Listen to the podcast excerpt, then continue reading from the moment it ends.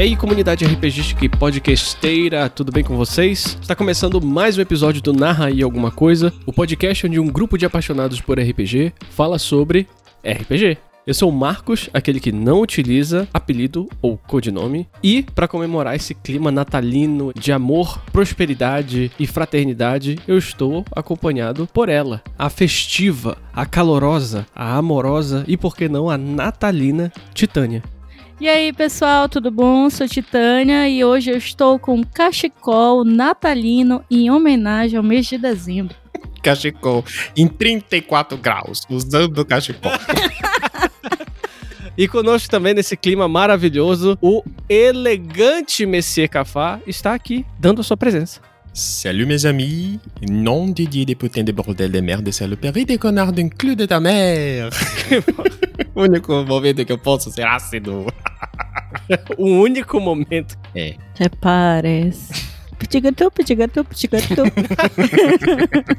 Hoje é um episódio muito especial, porque é algo que está muito próximo do nosso coraçãozinho RPGístico, que é falar mal. Não, mentira, sacanagem.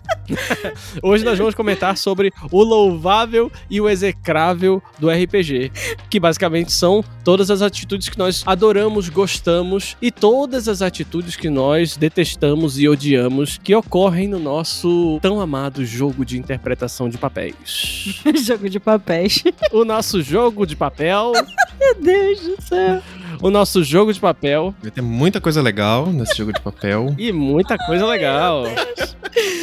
Enfim, senhoras e senhores, vamos todos nesse clima natalino para uma edição gostosa e quentinha do Narra que eu te escuto. Narra que eu te escuto, narra que eu te escuto, narra que eu te escuto, narra que eu te escuto. Opa, narra aí, narra aí, alguma coisa.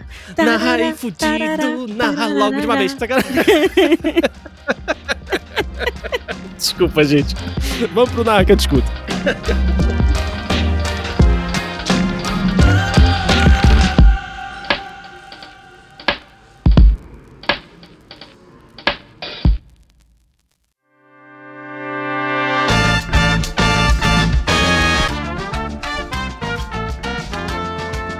Bom, senhoras e senhores, vamos agora para a nossa segunda leitura de e-mails, o nosso segundo Narra que eu te escuto.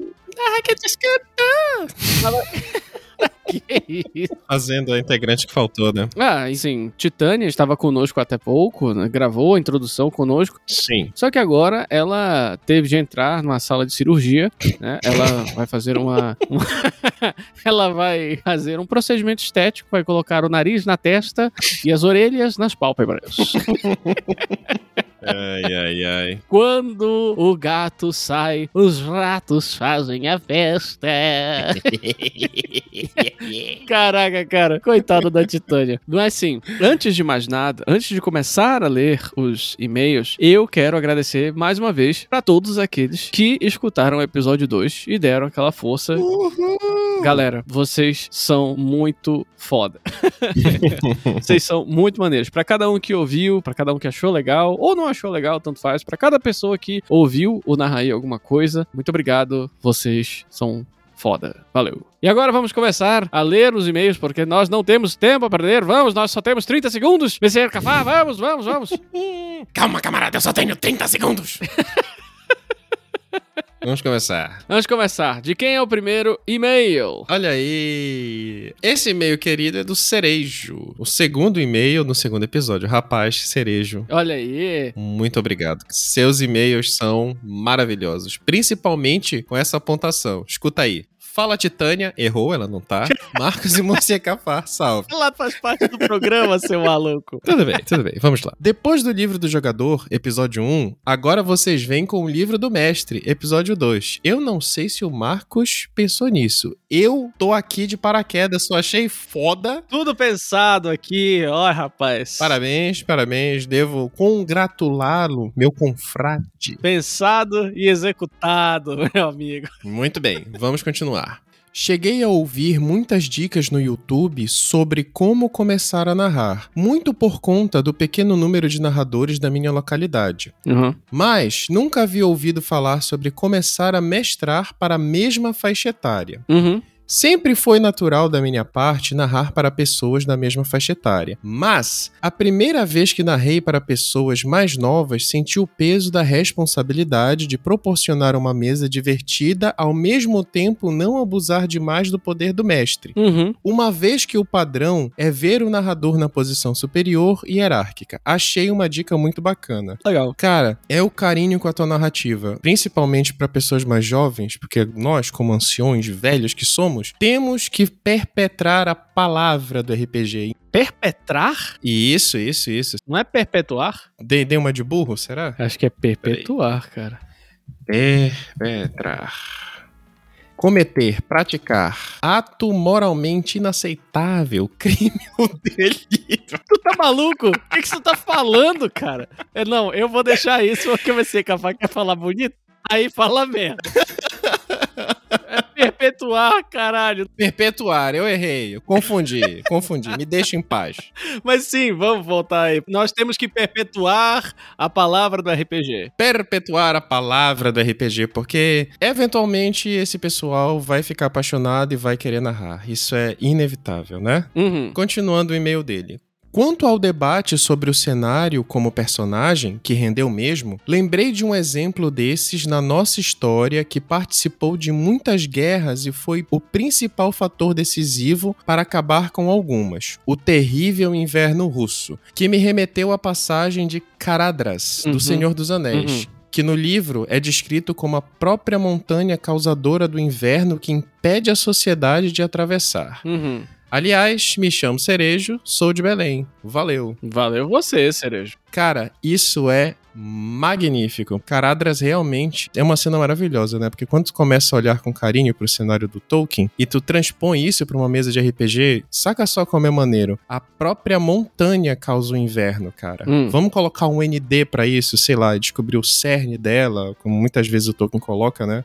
Já pensou uma pedra Arken no coração de Caradras? Tá, agora calma aí. Segura o Messecafá, porque senão ele perde o controle. Deixa eu analisar essa parte. Porque senão tu só vai falar do livro Sim. e não vai falar de RPG, seu maluco. Vai lá. O que eu achei legal aqui do e-mail do Cerejo é que ele fala do peso da responsabilidade de você proporcionar uma mesa divertida e você, ao mesmo tempo, não abusar do poder que você tem como narrador. E como a gente já falou no, no próprio episódio 2, tem um- algo que é muito importante também, que é se você tá narrando para pessoas mais novas do que você, você tem que adaptar um pouco do cenário que você tá narrando. Tipo, se for Tales from the Loop, tudo bem, não tem problema. O sistema ele é intrinsecamente feito para crianças. Se você estiver fazendo uma narrativa bem oitentista, né, com esse caráter Spielbergiano, por exemplo, naturalmente você tem alguns elementos que talvez sejam mais sombrios, mas eles já estão direcionados para esse tipo de campanha.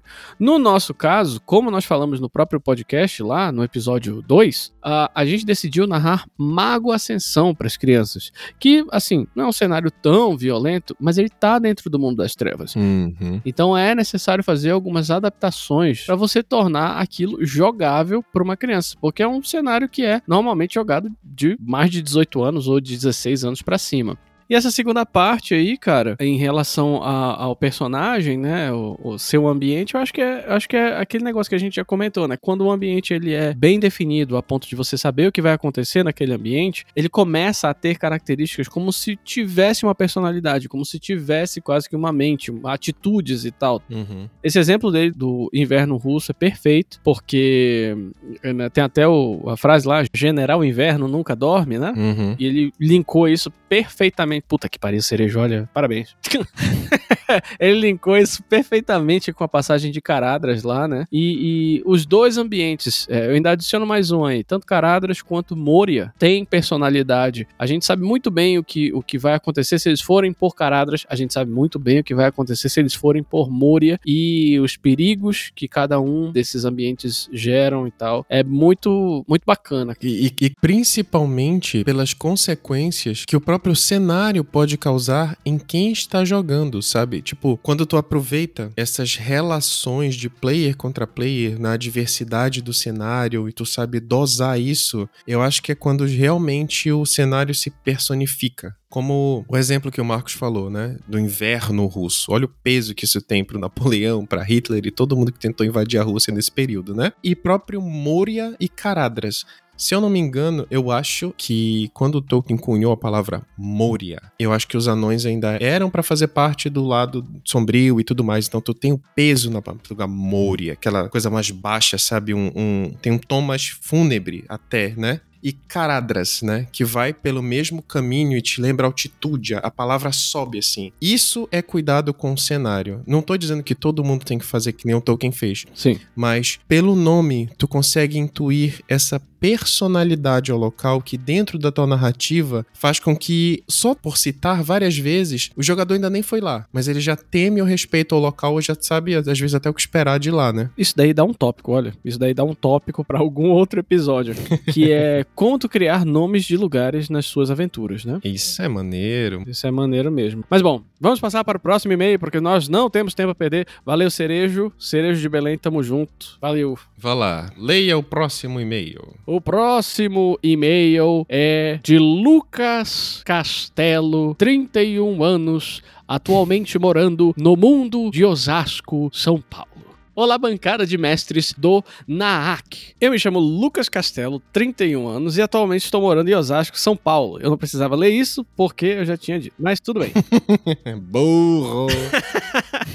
mas sou natural da cidade das Mangueiras do Pará. Primeiro, quero parabenizar a todos vocês que estão envolvidos na produção desse podcast maravilhoso. Obrigado. A química do trio é sensacional e faz com que eu me sinta bem à vontade e quase presente à mesa de vocês. Pô, valeu, cara. Que fofinho. Eu já escutei esse episódio três vezes. Puta que paciência, maluco. Foda. São quase duas horas de episódio. Bom, eu já escutei esse episódio três vezes. Afinal, eu sou fã de RPG e joguei bastante. Mas já tem um tempo que eu estou afim de narrar. Então narre, meu filho. então narre, meu filho. e como qualquer caboclo de primeira viagem, fico sempre com o pé atrás para começar um planejamento, visto que sempre parece ter coisas e mais coisas para considerar, estudar, lembrar, listar, e no fim das contas eu sempre fico só como jogador mesmo. Mas, à medida que eu tenho jogado, a vontade de narrar só vem aumentando. Principalmente depois desse programa. Pô, que maneiro, cara. Também gostaria de complementar uma consideração da Titânia sobre a construção do medo em mesa. Ao comentar que o medo é um aspecto de certa forma óbvio de demonstrar ou retratar. De cara, eu me lembrei das aulas de teatro que faço em São Paulo. Lá, o diretor realiza alguns exercícios de mudanças drásticas de emoções, onde todos andam pela sala cruzando caminhos e olhares, mas propõe uma emoção para ser demonstrada entre nós durante um tempo, variando o máximo possível. Felicidade, ódio, tristeza, paixão, apatia, amor e medo por exemplo, ao percurso do exercício, é notória a facilidade que a maioria dos alunos tem em demonstrar as emoções negativas, raiva, ódio, solidão, tristeza, medo, e como as outras emoções ditas positivas Amor, felicidade, paixão, sedução, alegria, euforia são bem mais desafiadoras e acabam parecendo bem caricatas. A reflexão sobre o porquê desse fator é sempre um debate bem demorado e complexo, onde existem poucas respostas definitivas, mas com um raciocínio em comum, o olhar sobre o contexto e a influência do meio em uma determinada realidade e indivíduo, ou mais. Em outras palavras, o processo de interpretação. E quanto mais profunda é a interpretação sobre esses pontos, melhor vai ser a execução, pela atuação ou pela narração. Mas claro que ambos necessitam de treino, repetição e estudo. Então fica aqui a minha humilde contribuição. Espero que tenha valido e já estou ansioso para os próximos episódios. Um beijo na alma de cada um de vocês. Obrigado, senhor Lucas Castelo, 31 anos, morando em Osasco, São Paulo. Deixa eu até me ajeitar aqui na cadeira agora, porque o cara escreveu um livro aqui, né? Peraí que eu peguei meu monóculo agora. Onde a gente começa aqui? Tá bom, vamos lá. Primeiro aqui, começando pela questão que ele tá sentindo vontade de narrar a cada vez que ele joga. Só que ele, ele vê aqui, ele até lista. Sim. Cadê? Visto que sempre parece ter mais e mais coisas para considerar, estudar, lembrar, listar, e no fim das contas eu só fico como jogador mesmo. Meu querido, você já ouviu falar de RPG Freeform? você já ouviu falar de mesas one shot? Olha só, eu acho que essa é a solução para o seu problema. Eu sou uma pessoa muito direta no sentido de RPG. Eu acho que se você quer jogar, você pega e faz e joga. Você quer fazer um personagem para jogar? Então construa o personagem e jogue. Você quer fazer uma mesa? Então pense na história da mesa e jogue. Agora, quando a gente está falando de regras e mecânicas, aí já é outra coisa. E eu sei que pode ficar complicado, mas existem ferramentas para que a gente consiga fazer com que isso seja mais simples e mais straightforward, né? Seja mais direto. Então, essas duas ferramentas que eu falei aí, RPG Freeform e mesas One Shot, elas podem te ajudar muito. De que forma elas podem te ajudar? Bom, primeiramente um conceito breve aqui. RPG Freeform é jogar RPG, só que com um conjunto de regras informais, um conjunto de regras simplificadas que vão te ajudar a não focar nas regras e mais sim focar na experiência de narrar, na experiência de contar a história. E onde você vai aplicar isso? Numa mesa one shot, numa mesa que tem começo, meio e fim e uma sessão somente testa isso em uma mesa só. Na maioria das vezes isso funciona muito bem. Isso te ajuda a criar personagens mais rápido, te ajuda a criar background para personagem mais rápido, vai te auxiliar como mestre imensamente. Essa é a dica que eu queria deixar aqui. Cara, uma sugestão que eu te dou: mesas one shot. O Marco já falou e eu vou reiterar. Por quê? Tu acha que é muito detalhe? Tu acha que é muita história? Se tu já jogou algumas vezes, como já dito, você conhece o mínimo de mecânica possível. Você pode muito bem fazer o quê? Narre uma cena, uma pequena invasão, um pequeno tiroteio, uma pequena missão, uma escalada numa montanha. Já é o suficiente para que tu consigas começar a elaborar uma história. Narra uma, duas, três meses assim, vai ganhando coragem. É um processo natural. Narrar também precisa de um pouco dessa coragenzinha, sabe? Assim, pra boa cara a tapa. Principalmente porque, assim, se você seguir o que nós dissemos, são seus amigos e vocês podem conversar abertamente sobre isso sem problema nenhum. Cara, o que, que tu achou da minha mesa e tudo mais? E vocês vão desenvolvendo esse feeling juntos. Talvez essas mesas possam servir até de testes para que todos sejam narradores no futuro. Mas assim, começa com uma cena, narre uma cena e testa, vê se funciona. Não funcionou, porra, beleza, que foi que eu errei? O que que eu posso fazer? Que detalhe eu posso adicionar? Isso aí. Será que essa ação aqui ficou confusa? Dá uma olhadinha no livro, pega uma página de, de mecânica do sistema, Uhum. dá uma lida. Não, não é, no geral, não é uma leitura chata. Uhum. Se não for a D&D, opa, quer dizer,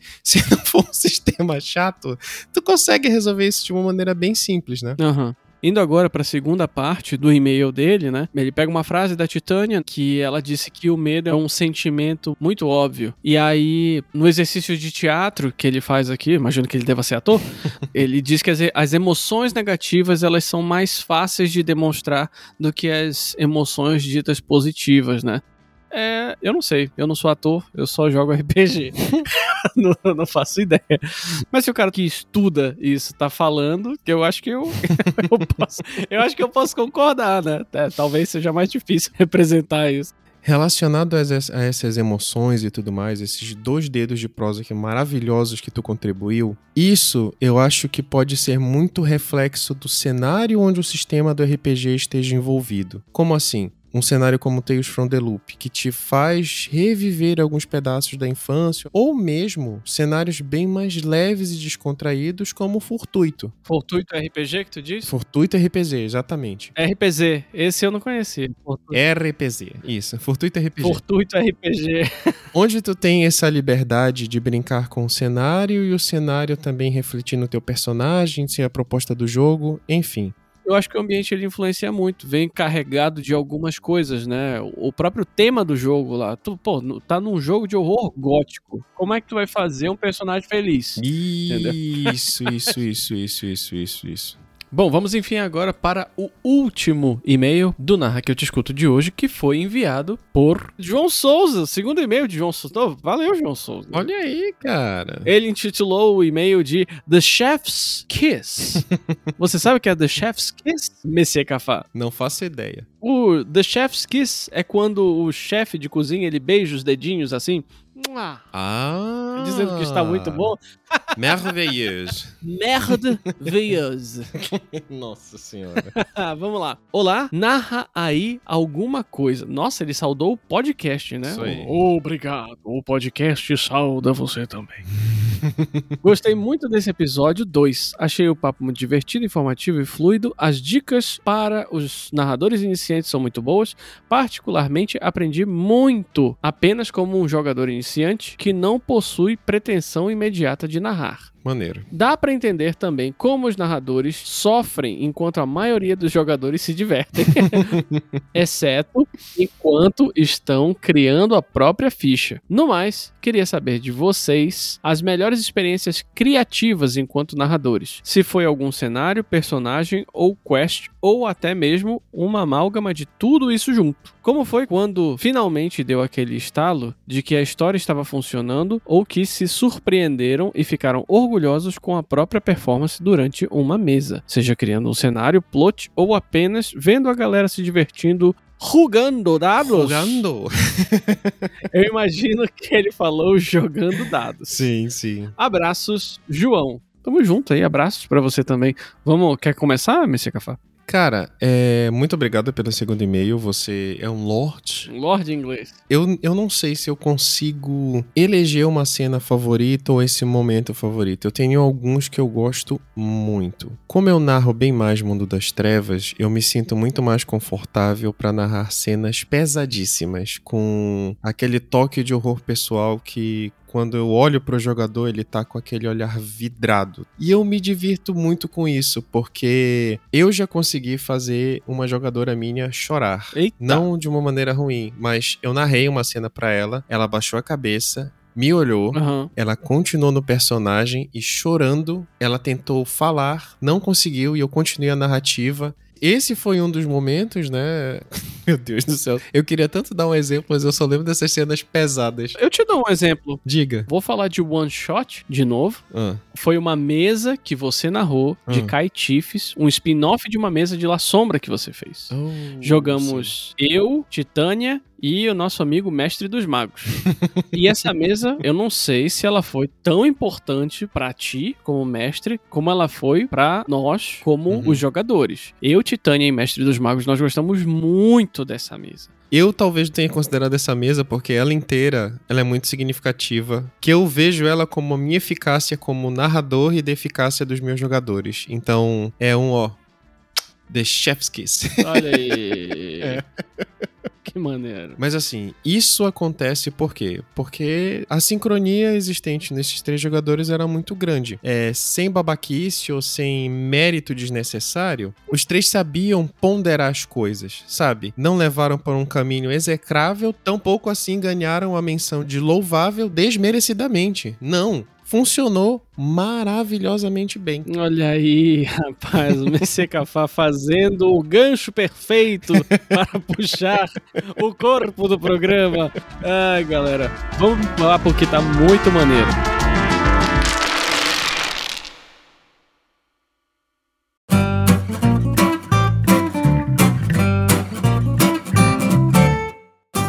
Bem, senhoras e senhores, como a gente já definiu lá na abertura do programa, nós vamos falar de coisas que nós gostamos e coisas que nós não gostamos. Talvez seja uma sessão de terapia, a gente espera que não seja uma sessão de lavação de roupa ou alguma coisa assim, mas existem algumas coisas que precisam ser ditas antes. Antes de começar a falar aqui sobre o louvável e execrável, eu acho muito importante mencionar, primeiro de tudo, é que os exemplos dos execráveis, a maior parte a gente tirou da gente. Sim, sim, Minha, claro. do Marcos e do Messier Cafá. Exato. Então, não é como se a gente estivesse falando mal de terceiros, nem nada assim. Sim, sim. Mas antes de mais nada, eu acho super importante aqui, no início do nosso papo, nós definirmos o que é o louvável, o que é o execrável e o que é o senso comum.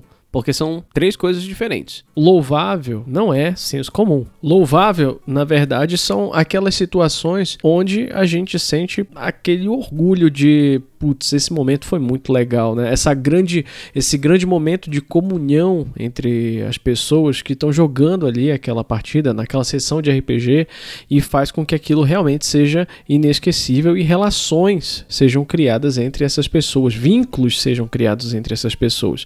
Esses são os momentos louváveis. Em contrapartida, os momentos execráveis são aqueles momentos chatos da mesa. A gente achou importante falar um pouquinho sobre isso, porque são coisas que acabam acontecendo e que não é tão legal assim. Isso, isso. Então, assim, é importante a gente ter noção do que não é legal fazer. Agora, a outra coisa que é importante é a questão do senso comum. O senso comum são as coisas que são básicas que a gente tem para fazer quando a gente vai estar tá jogando o nosso tão amado jogo de interpretação de papéis. É, eu gostaria só de continuar com a minha campanha 2024. Campanha do bom senso. é, campanha do bom senso. Plataforma bom senso. Foi levantado aqui pela nossa amiga Titânia, voltado para campanha 2022-2024 dela, da utilização do bom senso dentro do jogo de interpretação de papéis. É quase uma dissertação de mestrado que ela tá fazendo. e ela achou importante tocar aqui nos pontos a respeito do bom senso na hora de se jogar RPG e quais são esses pontos, Titânia? Fala pra nós, fala pra gente. Bom, Fala pra mim, fala pra mim. Bora, fala pra mim. Bora. Fala, fala menina. Vai, menina. Bom, pois é. É parte muito do bom senso. É, é aquele tipo de coisa que meio que todo mundo sabe, eu acho, mas a gente acaba não fazendo às vezes. Principalmente quando a gente começa a jogar e tal. Como o jogo de interpretação de papéis ele é muito vivo e acontecem coisas inesperadas, como por exemplo você tirar um e você acabar matando o personagem do coleguinha que levou quatro horas para ser construído, acaba acaba gerando alguns estresses, Ah. digamos assim. Ah, E é importante a gente saber diferenciar o que que é uma situação de mesa, de sessão, missão, Aham. sei lá como é que você chama, né? O que é ali Uhum. da situação da história, da mesa, dos personagens. Às vezes o meu personagem não gosta do personagem do Marcos, por exemplo. uhum. Mas isso não significa que quando acabar a mesa eu vou tratar o Marcos mal, ou que eu vou ficar ressentido, alguma coisa nesse sentido. Vai dar um tiro no joelho dele, por exemplo. Caraca, É, vou dar um tiro no dedão do Marcos, entendeu? pelo amor de Deus. Então, é importante a gente saber diferenciar isso, porque fica aquele sentimento, sabe? Aham. Dentro da gente, de caralho, eu levei cinco horas pra construir meu personagem, era um mago. e é super difícil de construir. Aham, aham. A gente saber diferenciar esses dois pontos do que, que é a mesa em si, do que que não tá atrelado à mesa, pra gente não acabar gerando uma inimizade ou qualquer sentimento ruim Uhum. né, sem, sem necessidade nenhuma. Até porque o Narra aí alguma coisa, a gente tenta trazer muito essa ideia do que é o RPG pra gente, que é um ambiente de amizade, é um ambiente pra gente curtir, um ambiente de lazer, né? Eu tenho amizades que eu construí dentro do RPG até hoje. E são amizades muito fortes na minha vida. Aham, O RPG ele tá aí pra isso, né? aham. Fazer amizades. Então, use bom senso e saiba diferenciar. Quando a sua raiva é do personagem élfico que matou o seu personagem sem querer. ou quando é realmente um problema com o coleguinha. Não misture as duas coisas. Aham. O que acontece dentro da mesa fica na mesa, né? Exatamente. O que acontece no RPG fica no RPG. Eu posso, eu posso. Intervir, claro, claro. O candidato ofendido tem um minuto para responder. Não, não, não, não. Não estou ofendido. Eu apoio, apoio de modo, número e grau a campanha da Titânia. Inclusive, com certeza eu serei o, o primeiro-ministro dela, mas tudo bem. eu venho aqui publicamente me desculpar com um grande amigo Ah. que eu acabei matando em mesa. por- Não, não, não, não, não. Não, não, não, não. Corte. Eu não. É. Não, eu não vou cortar. Eu vou deixar isso aqui. Esse daí vai ficar. Não, desculpa, carega. Não tinha por que eu ter matado o cara. Desculpa. Não tinha por que eu ter matado o cara. Matou o cara de sacanagem e se. MacGyver. Desculpa, cara. Desculpa. Ai, cara. O primeiro narrador que narrou pra gente. Nosso primeiro. Nosso primeiro. Nosso primeiro. Ai, meu Deus do céu. Desculpa, cara. Desculpa. Do- de toda a produção narrar aí alguma coisa. Toda a produção, somos nós três. Dá trabalho de fazer, cara. De toda a produção narrar aí alguma coisa. Desculpe, porque você é muito gente boa até hoje. Tá vendo só? Começou a lavação de roupa. Próximo. Chega desse tema.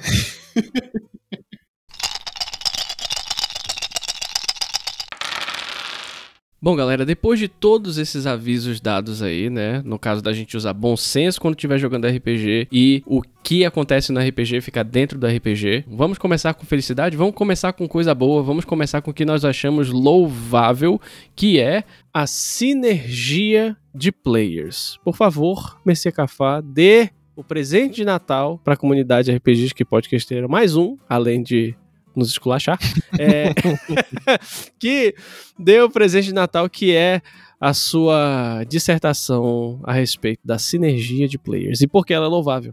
Tá, vamos lá. Todo mundo tira um tempinho do seu precioso dia para se dedicar a uma mesa, que pode ser estressante, que pode ter falha crítica, que pode ter tudo isso. Mas há um momento, aquele breve momento em que jogadores e narrador funcionam em uma sincronia tão legal, respeitando a narrativa, cada jogador conhecendo intimamente não só o seu personagem, mas também até aonde vai o poder dos outros jogadores, este momento é único. A sinergia entre os players e o narrador. Isso é louvável. Uhum. Não só louvável, como é o tipo de coisa que quando nós nos reunimos, acredito que vocês também, quando começam a falar de RPG, sempre tem aquele momento que todo mundo encarna um pouco o bardo e começa a falar, pô, aquela, aquele dia que tava lá naquele lugar e nós conseguimos fazer aquilo. Ego, é incrível, incrível, incrível, incrível. É inspirador lembrar desses momentos. É o momento que todo mundo funciona junto, né? E. E vence o narrador.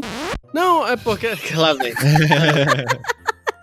tô brincando, tô brincando, tô brincando. Mas eu aqui, agora eu vou falar, agora eu vou falar. Não, não, não, não, não, não, não, ninguém tá brincando aqui nesse programa. Agora eu vou falar como jogador. A essência do RPG é o mestre contra o jogador. E eu quero destruir todos os mestres. o Marco jogador tá jogando como se fosse uma partida de Magic. E eu jogo com azul e preto. Porra. Ai, Deus. Cara, eu acho que nós três aqui a gente pode concordar e eu queria saber também a opinião de vocês, comunidade. Essa questão da sinergia realmente ela é louvável, porque no final das contas o que sobram são as histórias. E esses momentos onde a habilidade de cada um consegue ser combinada para que o grupo consiga um resultado final é talvez um dos momentos mais poderosos dentro da história, porque é nessas horas que a gente vai começar a ter a colaboração entre os players. Então, por exemplo, num grupo de D&D onde tem um paladino e um cavaleiro negro, que são completamente opostos, né? Se eles têm de trabalhar juntos para alcançar um objetivo, relações interpessoais são criadas. E aí eles podem não concordar em nada, mas eles estão dentro daquele grupo ali e vão trabalhar para um fim específico. Isso realmente é, perdoe o palavrão aqui, é do caralho, velho. É muito muito foda. E eu acho que isso daí é que realmente caracteriza o louvável dessa, dessa questão da sinergia. Mas eu queria puxar aqui também um subtópico que é louvável e ele acontece quando existe a sinergia de players, que é quando um jogador ou o grupo de jogadores conseguem pensar fora da caixa. Se existe uma vitória do jogador contra o mestre, que possa ser uma analogia, uma estratégia fodona de Magic the Gathering, é quando o jogador ou o grupo de jogadores pensa fora da caixa. A hora que o mestre diz o famoso caraca moleque.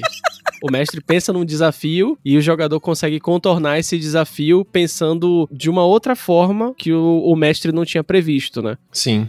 Não só que o mestre não tinha previsto, mas não era nenhuma das soluções que haviam nas sugestões de resolução da campanha, né? Uhum, uhum. Então, Titânia, parabéns, olha, você foi sem igual. Parabéns. Parabéns. O Messê Cafá tá falando da Titânia porque ela teve uma solução muito boa em uma mesa que a gente tava jogando de D&D e ela realmente pensou fora da caixa. E quando todo mundo ouviu a ideia dela, a gente pensou assim, é verdade, né? o bacana foi a cara do narrador, que ele ficou assim, mas, não, peraí. Aí, tipo, ele foi pensar se realmente ia dar certo, sabe? Aí eu, sim, cara, vai dar certo, vai, vai dar certo.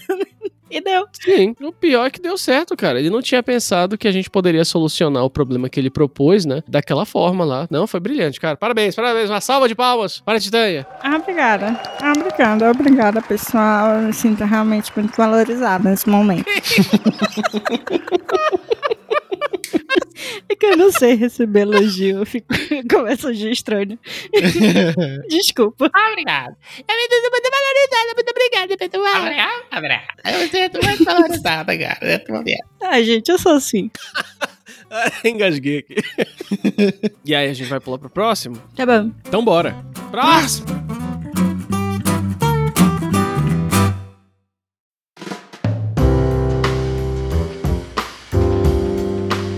E aproveitando o ensejo do jogador que interpreta bem o seu personagem, também tem aquele jogador que não interpreta porra nenhuma. Nossa, mãe do céu. Como é? Não, cara. Não é não interpreta porra nenhuma. É o cara que não interpreta o que criou. Exatamente. O cara faz, eu vou jogar De bárbaro. um bárbaro.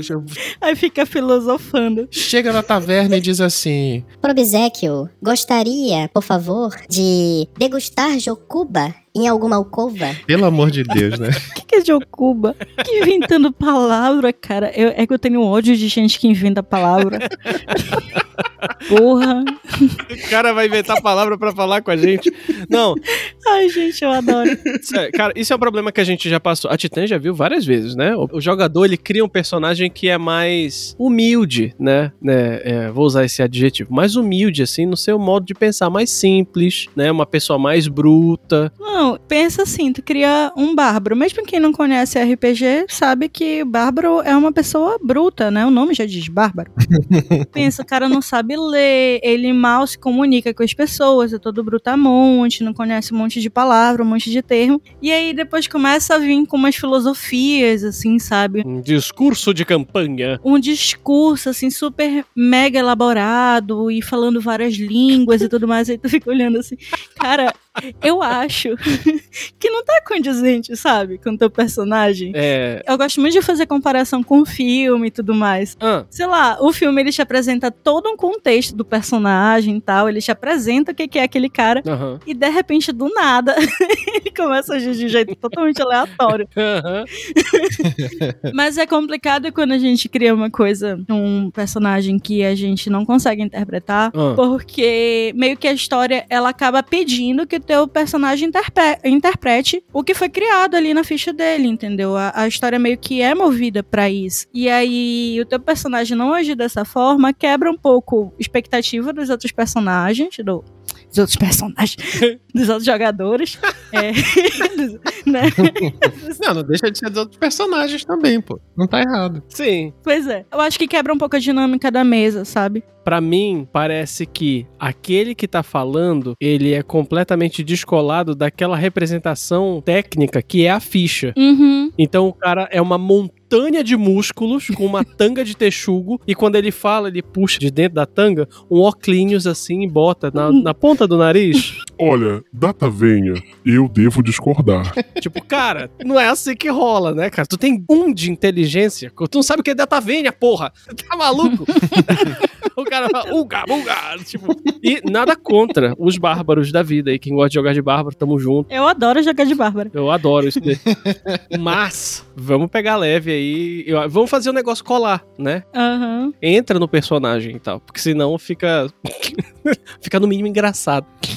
Porque assim, é um jogo de interpretações de papel. Ah, De papéis. não, jogo de papel. É um jogo de papel. E aí, esse ano nós nunca vamos deixar de esquecer disso. Enfim. É muita interpretação, sabe? A gente tá naquele clima, às vezes é um clima tenso e tal, resolução do problema, a gente tá num clímax da quest e tal. E vem o personagem agindo de uma maneira totalmente diferente do que seria a expectativa, quebra um pouco, assim, sabe? A gente sai daquele mundo, assim, como se aquele mundo de fantasia se quebrasse e a gente olhasse assim, cara, a gente começa a rir, a avacalhar, que faz parte do RPG também, mas Mas é isso mesmo que tu falou. Você falou uma coisa que eu acho muito importante, que é o seguinte: se a gente levar pra outra mídia, o que a gente tá falando aqui é aquele momento que você tá vendo o filme e alguém faz alguma coisa muito estranha e você sai da história, você sai do mundinho da história. E tu fica, ué, por que que isso aconteceu? Uhum. séries, filmes, livros, literatura, isso também acontece direto. Você tá vendo aquela história e alguma coisa que é muito bizarra acontece. Um personagem que age de um jeito, de repente, do nada, começa a agir de outro jeito. Tu consegue ver a caneta do roteirista escrevendo assim. consegue ver o cara digitando lá a história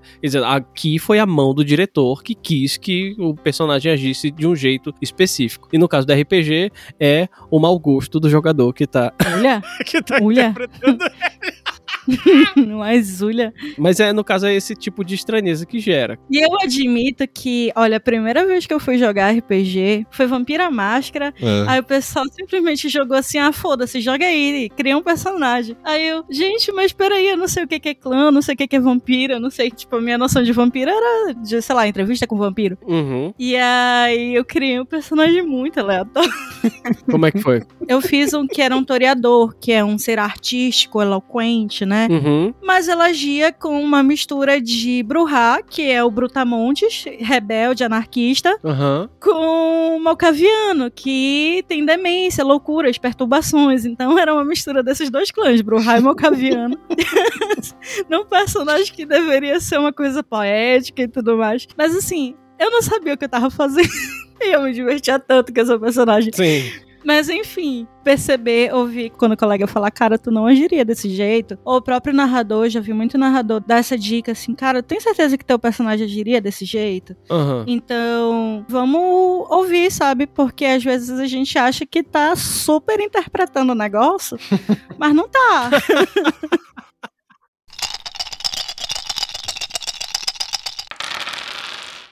Bom, senhoras e senhores, continuando nessa linha de interpretação, a gente vai falar agora dos jogadores que interpretam muito bem. Eles fazem muito bem o que eles se prestam a fazer, que é entrar no mundinho e dar vida ao personagem deles. Eu queria começar aqui falando de uma pessoa que nós três conhecemos. Uhum. E eu acho essa pessoa jogando incrível. E essa pessoa diz que ela só faz um personagem. Mas esse um personagem que ela entrega é sempre muito bom. É que nem um mago, é que nem o Gandalf. Ele chega na hora que tem que chegar. ele aparece, ele joga a mesa que ele tem que jogar. Quando ele joga a mesa, principalmente quando é o Messias Cafá narrando, a Titânia e eu jogando, essa pessoa abala. É muito bom, cara. É muito bom ver um, um jogador que ele tem muito esmero no que ele tá fazendo. E agora, puxando um pouco a, a brasa pra nossa sardinha, eu acho justo falar aqui que o Messias Cafá e a Titânia também interpretam muito bem. Eu vejo eles fazendo essa, esse processo de devoção ao personagem, né? Pesquisando como é que aquele personagem vai falar, como é que aquele personagem vai agir. É super importante e eu acho muito legal. Eu já vi a Titânia interpretando alguns personagens que são mais porradeiros, outros são mais introspectivos. E o estereótipo dela, que ela gosta de entregar, que é a cara da Titânia, é a menina gótica do filme O Clube dos Cinco. Eu adoro. Essa é a Titânia cuspida e escarrada, Sim, eu adoro. como ela adora. E ela entrega muito bem, cara. Obrigada. Mas é bom porque funciona, que nem esse, essa pessoa que a gente conhece, que também sempre entrega uma pessoa que é reservada, mas cheia de surpresas, entendeu? E que fala na hora pontual o que tem que falar. E que geralmente tem umas ideias também que são fora da caixa, relacionando com o tópico anterior que a gente falou. Essa pessoa específica que a gente, que a gente mencionou, ela tem ideias que são muito boas também. Isso. Pois é, eu acho que todo mundo tem aquele quase um alter ego do que consegue entregar muito bem. Uhum. E tem aqueles jogadores que tudo quanto é estereótipo entrega bem, mas eles são mais raros, assim, sabe? São verdadeiros eventos, né? Isso. Mas eu acho muito da hora, assim, em certos momentos específicos, sabe? Hum. De quando a gente percebe que o jogador, ele se dedicou muito, assim, pra realmente passar o que era aquele personagem em determinada hora e tal. Uhum. Não puxando a sardinha pro meu lado, mas só pra dar um exemplo, assim, de uma mesa que eu tava jogando de vampiros antigos e tal. Aham. Poxa, eu pesquisei pra caramba, pesquisei música, escrevi ali o que, que eu ia falar e tudo mais, e fiz aquela cena. Ah. Então eu pensei direitinho no personagem. Nessa mesma mesa, tem um personagem que ele interpreta o arquétipo dele assim, como ninguém, sabe? Tipo, parece que toda antes da mesa ele lê um pouquinho sobre o arquétipo Uhum. e entrega, a gente já sabe até o que esperar do personagem. Sim. Aham. E eu acho que a gente consegue saber que um jogador, ele interpreta muito bem um personagem quando a gente já sabe o que esperar de determinada situação. Tipo assim, tu olha assim pros jogadores, tu sabe como é que o personagem fulano vai agir, como é que o personagem ciclano. Sim. Não é o jogador. Tu sabe como o personagem vai agir. Uhum. Então, é quase como se fosse uma personificação, sabe? Sim. Como se esse- essa ficha ganhasse vida. E tu sabe como é que esse personagem que tá na ficha vai agir. Não é o Marcos. O Marcos, na vida real, agiria de forma diferente, entendeu? Sim. Então, eu acho isso muito foda de quando quebra esse limiar, esse limite, sabe? É, esse jogador que você deu exemplo naquele, diz que ele é de um, de um estereótipo de personagem. Ah, Cara, a gente sabe como ele vai agir. Tipo, tu sabe que ele vai chegar, ele vai resolver e ele vai embora, assim. Uma coisa muito Gandalf. É o Mad Max. Ele é o estranho sem nome. É. É. tipo, eu vou chegar, eu vou agir e é adeus. Não, e outra. Ah, Quando tu sabe o que esperar assim e tudo mais, ok. Mas temos um amigo que joga uma mesa minha, quem é? O Fernando. Ô, Fernando. Pera, calma. O Fernando, o colecionador. O colecionador, exatamente, exatamente. Hum. Este é um dos personagens da minha mesa, a Titânia pirando agora, que eu tenho um carinho enorme pelo personagem, pelo seguinte. O cara tem uma característica lá que é Olho da Tempestade. É. Basicamente, Fazer cagada. isso é o cara que faz a cagada. E não é forçado, não é o porra louca sem noção que vai fazendo tudo só pra provocar todo mundo. Não. Sim, sim, sim. Ele interpreta isso de um modo inigualável, que dá uma liberdade incrível de criação de plot, definição de história, de profundidade, não só do personagem dele, mas de todos os outros personagens. É, é disso que eu tô falando. É legal porque é um contraponto, porque a Titânia disse: "Ah, sabemos o que esperar, as mesas com ele". Não sabe, né? Tu nunca sabe o que esperar desse personagem. É. Égua, é muito bom. cara. Ele é um ponto da entropia e caos na mesa, né, cara? Isso, isso, exatamente, exatamente. Muito bom, cara, muito bom. Excelente exemplo do Fernando. Beijo, Fernando.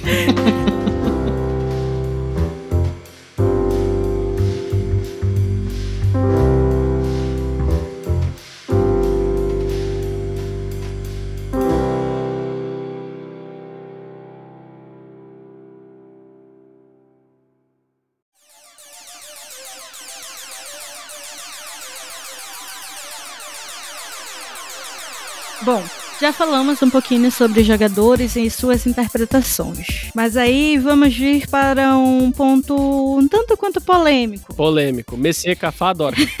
Criação de mundos. Ai, Deus. Ou melhor, destruição, né? É, aquele jogador que interfere demais no mundo do mestre. Aí, é um clássico. Muito bom. É, a gente não tá falando das mesas colaborativas de universo colaborativo. A gente sabe que existem universos que são criados em conjunto, onde jogadores e mestres pensam no universo, NPCs, etc. Não estamos falando disso. Nós estamos falando daquele cara que chega e fica impondo as suas vontades, entendeu? E isso é muito escroto, porque às vezes a gente não quer dizer não pro cara, porque a gente quer ser educado, alguma coisa nesse sentido. Só que é escroto. Tipo, eu vou fazer uma mesa sobre Idade Média. Aí o cara quer impor assim, não. Eu vou ser o rei local, vou ter feudo tal. Aí eu, não, cara, mas é o seguinte, não pode isso, porque na minha história tem o cara que é o rei. E isso tá diretamente ligado ao plot. Aí ele, Não, mas eu vou botar aqui na minha ficha que eu tenho domínio 5. No meu histórico tá dizendo isso. aí eu, não, cara, mas olha só, presta atenção. É porque tu não pode colocar isso no teu... Não, mas tu tá interferindo no meu histórico? Sim, cara, eu tô interferindo porque tu tá interferindo no meu mundo. E fica aquela discussão, entendeu? Totalmente desnecessária. Tu fica tendo que te impor porque o cara tá impondo em cima da tua mesa. É. É nesse sentido que a gente tá falando. O cara, ele quer criar em cima do ambiente que não dá, porque já tem coisa ali construída. Exato. Mas, Titânia, desculpe interrompê-la. Lá vem. Começou a lavação de roupa. Não, não é lavação de roupa, é só um comentário. E se, por exemplo, esse jogador for um narrador e o cara chega pra ti, tu ainda inexperiente em narrativa, né? Ele te diz assim: Olha, tu não deve aceitar personagens de outros mundos no teu mundo. Dá respeito à tua história e tudo mais. Respeite seu cenário. respeite seu cenário. Daí, quando eu vou narrar, né? Quer dizer, quando o narrador lá vai narrar, esse mesmo cara fala assim: Eu tenho dois NPCs do meu mundo que eu quero no teu. NPCs, tipo, o cara quer botar um N, ele quer construir o NPC do mestre. Aham. A a Titânia foi muito precisa no que ela falou, nesse exemplo dela do, do cara que vai criar o personagem que é um rei, né? É o, o famoso caso do, do jogador que, quando ele faz a história dele, tudo no mundo do mestre passa pelo histórico do camarada, passa pela história do personagem dele, gira ao redor dele. De repente, o mundo do mestre, que deveria receber aquele ponto, né, aquele personagem específico, o mundo que o mestre criou tem que receber esse cara, né? tem que. Não, ele tem que se dobrar ao histórico daquele personagem. E aí vai do bom senso de cada um. Olha aí a campanha da Titânia de novo. Vai do bom senso de cada um dizer, cara, eu não posso aceitar a tua história porque ela vai mudar diversos aspectos do meu universo. Ela influencia em diversos aspectos do meu universo de uma forma muito intrusiva. Não vai funcionar. Ou então de aceitar e dizer: tudo bem, eu vou fazer aqui as devidas concessões pra ah, fazer com que a, a- a história do seu personagem funcione dentro ah, da história que eu quero contar. Infelizmente, é uma situação que acontece e que é meio absurda, assim, né, cara? E no final das contas, isso acaba prejudicando a narrativa, a história em si, né? É, eu acho que nem sempre a pessoa ela faz com uma intenção maliciosa, sabe? Eu acho que sim, existem muitas situações maliciosas. Sim, Mas existe aquele cara que é sem noção, que ele tá tão empolgado em ajudar o outro cara que ele vem com milhões de ideias e ele se esquece que ele poderia produzir ele mesmo uma mesa. Ele fica se empolgando na narrativa do outro. E aí ele fica, cara, então, olha, cria aqui um dragão. E aí, sabe o que tu pode fazer? Tu pode fazer isso aqui. E o narrador fica assim, tá, cara, mas, tipo, não. É boa. Olha, regra do polegar, uma thumb rule aqui pra gente perceber quando a gente tá fazendo isso ou quando a gente não tá, porque eu já fiz isso. é quando o teu histórico, ele tá com mais de quatro páginas. Cara, eu já fiz um histórico de mais de quatro páginas. Quando o teu histórico começa a ficar com mais de quatro páginas, não quer dizer que ele está invadindo o, o mundo do mestre, né? Os domínios do mundo do narrador. Mas você tá começando a chegar nesse limiar e você tem que andar com muito cuidado. Eu li um histórico da Titânia que era bem longo, mas ele era, como é que eu posso dizer, cara? O desenvolvimento pessoal do personagem. Ele era o desenvolvimento pessoal da personagem e ele não tinha um impacto direto no mundo que o narrador estava criando. Tu falava lá da tua personagem e tal, mas tu não descrevia pessoas ilustres, eventos históricos que aconteceram naquele mundo. Não era um histórico intrusivo pro universo que o narrador em questão, da mesa em questão, estava criando. Ah, ah, então realmente era um ponto específico ali isolado, quase como se fosse uma história spin-off que gerasse a personagem dela, entendeu? Até porque o, o maior desenvolvimento, ou talvez o mais interessante, é o que tu vai fazer em mesa. Uhum. E não o que tu fez no teu histórico. Exatamente. Até porque o teu histórico, ele tem, ele serve pra justificar Hum. de onde veio o teu personagem, o conceito dele, ah, os defeitos e qualidades, as características que tu tem. Uhum. Pra te embasar nas coisas que você possui, pra que não pareça simplesmente assim que teu personagem surgiu do nada, e pra que ele te ajude ali num tópico que a gente falou antes do jogador que consegue entregar o personagem, porque você sabendo a origem dele, como é o histórico dele, te ajuda a interpretar ele de uma forma mais plausível. Uhum. Então, o histórico ele tá aí pra isso. Ele não tá pra ser uma grande missão que foi feita e tudo mais, até porque essas grandes missões, elas têm que acontecer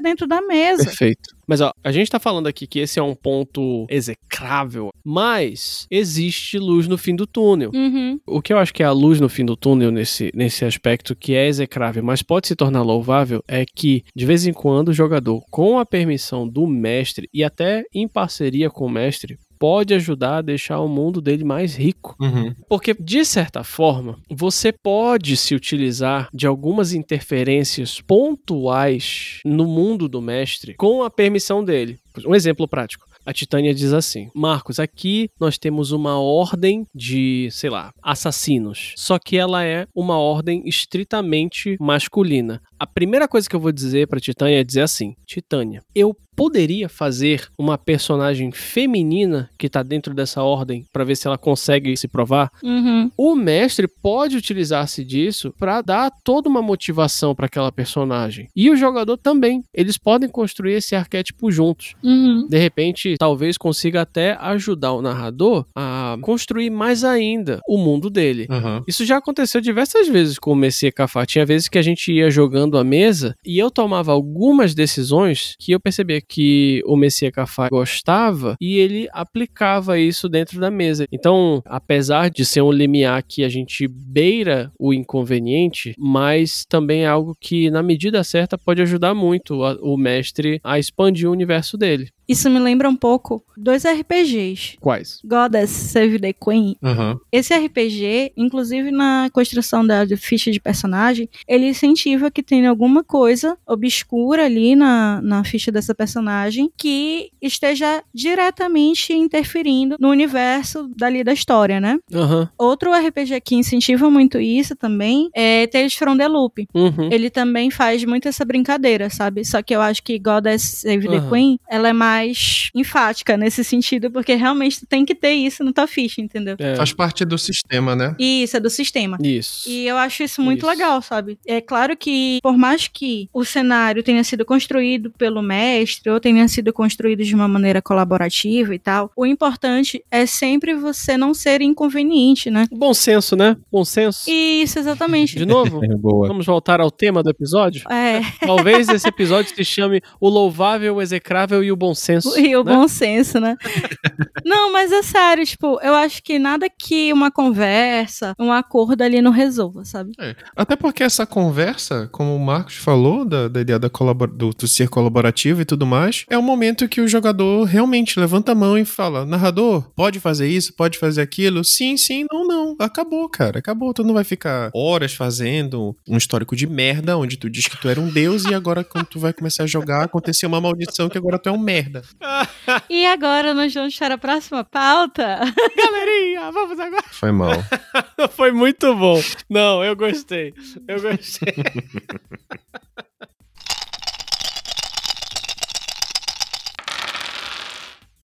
Ai, eu adoro essa pauta. Eu adoro essa pauta porque eu sempre brigo com vocês. Ai, lá vem. O jogador que se atrasa pra chegar nas mesas Olha aí. é execrável. Morte. Cortem-lhe as cabeças. Olá, pessoal. Eu sou o Marcos e eu me atraso pra chegar nas mesas de RPG. Oi, Marcos. Oi, Marcos. Eu comecei com a fala. Tamo junto. Tamo junto fortemente, cara. É, eu não consigo. Eu já desisti. Não, eu, eu sou brasileiro e não desisto nunca. Não, Cara, o dia desses não era de RPG, né? Era da- do assunto do podcast. Sim, Eu disse, Marcos, eu vou passar aí na tua casa às 19 horas. certo. E se eu vou me atrasar, eu sempre mando mensagem, tipo, uns 30 minutos antes, dizendo que eu vou me atrasar. Aham. Aí ele disse, não, Marcos, eu vou chegar às 19h15. Aí tá, ele não tá ok, pode passar. Chega aí. Eu cheguei às 19h15 na casa dele, né? Aí eu bati lá no portão, ele não tava chegando de carro. ele tinha acabado de chegar, ele tinha acabado de chegar. Tipo, ele tava descendo assim do carro dele. Aí eu olhei assim, o Marcos, ele, ah, Titânia, ninguém chega na hora que Não, eu- ei. Calma lá, calma lá. Olha, em minha defesa, em minha defesa, eu estava lá, né? eu estava lá. Se você tivesse esperado um minuto, mas eu já estava lá. Você entrou na casa junto comigo. Meu Deus. Não, cara, mas, ó, sátiras à parte. Esse é um problema sério, porque muitas vezes já aconteceu de uma cena ficar engatada e a mesa não poder começar por causa de um personagem nosso, entendeu? Uhum. Tipo, imagina se a cena parou com um personagem teu fazendo alguma coisa que o grupo tava presente. É. Já teve situações que narradores já me ligaram de telefone e disseram: Cara, o que que o teu personagem faria? O que que ele vai fazer? Pra poder andar o negócio. E é algo que foi mal. Desculpa. Tem mesa que o ajuste de ficha, ele é por mesa, né? Sim, sim. Por costume mesmo do nosso grupo, que a gente joga D&D, etc. A gente faz os, os ajustes no início da próxima mesa. Então, todo mundo chega, ah, marcou 3 horas da tarde. Tem que chegar 3 horas porque de 3 até 3 e meia você vai fazer ajuste, ver se passou de nível, se não passou de nível, esse tipo de coisa pra poder começar a jogar. Aí se o cara chega 3 e meia, a gente só vai começar a jogar 4 e meia. Aham. E o narrador, às vezes o narrador, ele sabe certinho, assim, quanto tempo vai levar a mesa dele, ele se planejou, ah, porra, essa mesa ela vai ter entre 3 horas e 3 horas e meia. E aí, quanto mais tu atrasa, mais tem chance da gente não conseguir terminar aquela mesa naquele dia, porque a galera tem que ir embora. Sim. E não é culpa necessariamente do narrador, entendeu? É porque alguém se atrasou e tal. E ficar esperando também, porra, é muito chato. Desculpa. Não, olha a cagada. Se um se atrasar, o grupo vai ter que esperar. Já é um saco. Uhum. Agora, também tem a situação que o narrador, ele diz assim, o grupo já começou a jogar, cara, e aí, o que que tu faz? Uhum. Eu já vi gente tomar a decisão, tipo, cara, não, eu jogo sem o XP, e aí eu vou lá, E morro. é, esse que eu... Aí. Aí é que mora o problema. O jogador que se atrasou pode jogar sem o XP, e ele pode se fuder. E ele pode morrer, cara. Aham. Pode perder o personagem. Eu já vi isso acontecer. Eita, pois é. Então, galerinha do mal, de um atrasildo para outros que existam por aí na comunidade, por favor, não se atrasem, porque É feio. é feio, é, feio, dá vergonha. É triste, não faça. Tem uma coisa que o Marcos faz que, cara, Ah, pra mim é a pior coisa possível, assim. Eu, eu nunca mais faço, nunca mais cometo o mesmo erro depois que ele faz isso. fala lá, fala lá. Imaginem vocês, assim, o Marcos. O Marcos é bem alto. Eu sou bem alto, aonde? É, mais alto do que eu. Pra mim, qualquer pessoa que é mais alto que eu é bem alto. Tá, vai. Pro nortista, você é alto. É, ele se abaixa, assim, na altura do- dos teus olhos, encosta a testa na tua testa, fica te olhando, sabe, com o olhar assim, ele não pisca, ele não pisca. Ele segura assim teu ombro e diz, cara, isso é feio. E ele começa a falar contigo como se tu fosse uma criança de 5 anos. E tu fica assim, caralho, tipo, tão chamando a atenção de mim como se eu fosse uma criança de 5 anos. Eu não vou mais fazer essa merda, cara, porque isso é humilhante. A pessoa, ela se viu obrigada a falar comigo como se eu fosse uma criança. Eu não lembro o que era que tu tava falando, que tu fez isso comigo uma vez. Mas eu tenho certeza no meu coração que eu nunca mais fiz isso. Foi mal. E aí. e, ficou, e ficou isso dentro de mim, assim, sabe? Então, vocês que são atrasildos, imaginem essa cena, sabe? Esse cara barbudo, Jesus, né? Cara de Jesus ali. Jesus, Jesus, que absurdo. Ele segura no ombro de vocês e fala com vocês como se vocês fossem uma criança, cara. E ele não pisca. Ele não pisca, até ele acabou de falar. Ai, meu Deus, que absurdo. Olha a imagem que tá pintando. Não, mas basicamente a mensagem é aqui. Se você se atrasa, você acaba atrasando todo mundo. E eu não suporto essa coisa de, ai, marca com o cara sete horas e com o resto sete e meia. Ah, não. Não, foda-se, eu não tô marcando com criança. Pois é. Ele sabe que é sete horas. Eu não vou mentir o horário pra ele. Eu particularmente não gosto disso, entendeu? Isso é verdade. Eu entendo. Eu já utilizei dessa política aí, comecei a cafar. e ele já usou comigo também. A gente já usou essa regra um com o outro. Exatamente. Mas é incrível que a gente, a gente sempre consegue. a gente sempre consegue superar, né? A gente tá aqui pra quebrar limites, né? Vamos ver quem se atrasa mais. Eu me atraso uma hora, eu me atraso duas horas. Quem foi de vocês dois que se atrasou? É, quanto. É? O Marcos. O Marcos é o cacete. Estávamos eu e um grande amigo nosso, Juve, e a gente marcou com o Messier Cafá pra mesa acontecer às 7 horas da noite. O Messier Cafá teve a cara de pau de chegar meia-noite. Ele tava 5 horas atrasado. Isso aí. E aí ele falou: E aí, galera, vamos jogar? Eu falei, a gente vai te jogar fora dentro da lixeira que fica lá no canto da rua. Você tá maluco, cara? É, hoje em dia até que nem tanto mais, eu acho. Vocês se atrasavam mais antes. Porra, alguma hora tem que melhorar, né? É, em algum momento. Todo mundo casado, vivendo sozinho, tendo sua própria casa e se atrasando, que nem um bando de adolescente. É, Não façam isso, pessoal. Depois desse momento de vergonha que a gente compartilhou aqui.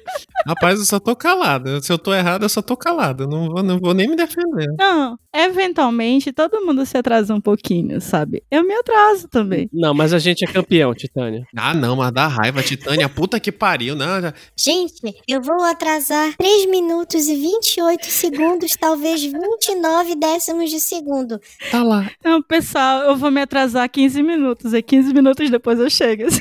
É. Não, não é assim, Titânia. Não tem espaço pra amador aqui. Aqui quem tá falando são profissionais. Tem que se fazer direito. Não é três minutos, não é três minutos, é três horas, entendeu? Marca sete da noite, vamos chegar a onze, porra. Dá é raiva. Ah, eu vou me atrasar. Então, porra, beleza, eu vou poder me atrasar, que a Titânia se atrasou. Aí 15 minutos. Gente, a Titânia já tá aqui. Onde vocês estão? Eu, ah, não, Titânia. Se atrasa direito, porra, me ajuda. Ainda chega dizendo assim: ai, não, é que eu me atrasei mais um pouquinho, é porque eu tive de ir lá no cabeleireiro e fui no supermercado ainda. É. Tipo, caralho, mano, foi cinco minutos, tu voltou no tempo? Que porra é essa? Não, gente, desculpa eu me atrasar, é porque quebrou a minha geladeira, eu tive que consertar rapidinho, mas eu já cheguei. É, é. Eu troquei o compressor da geladeira, mas já tá, já tá tudo certo. Olha o Mutley de novo.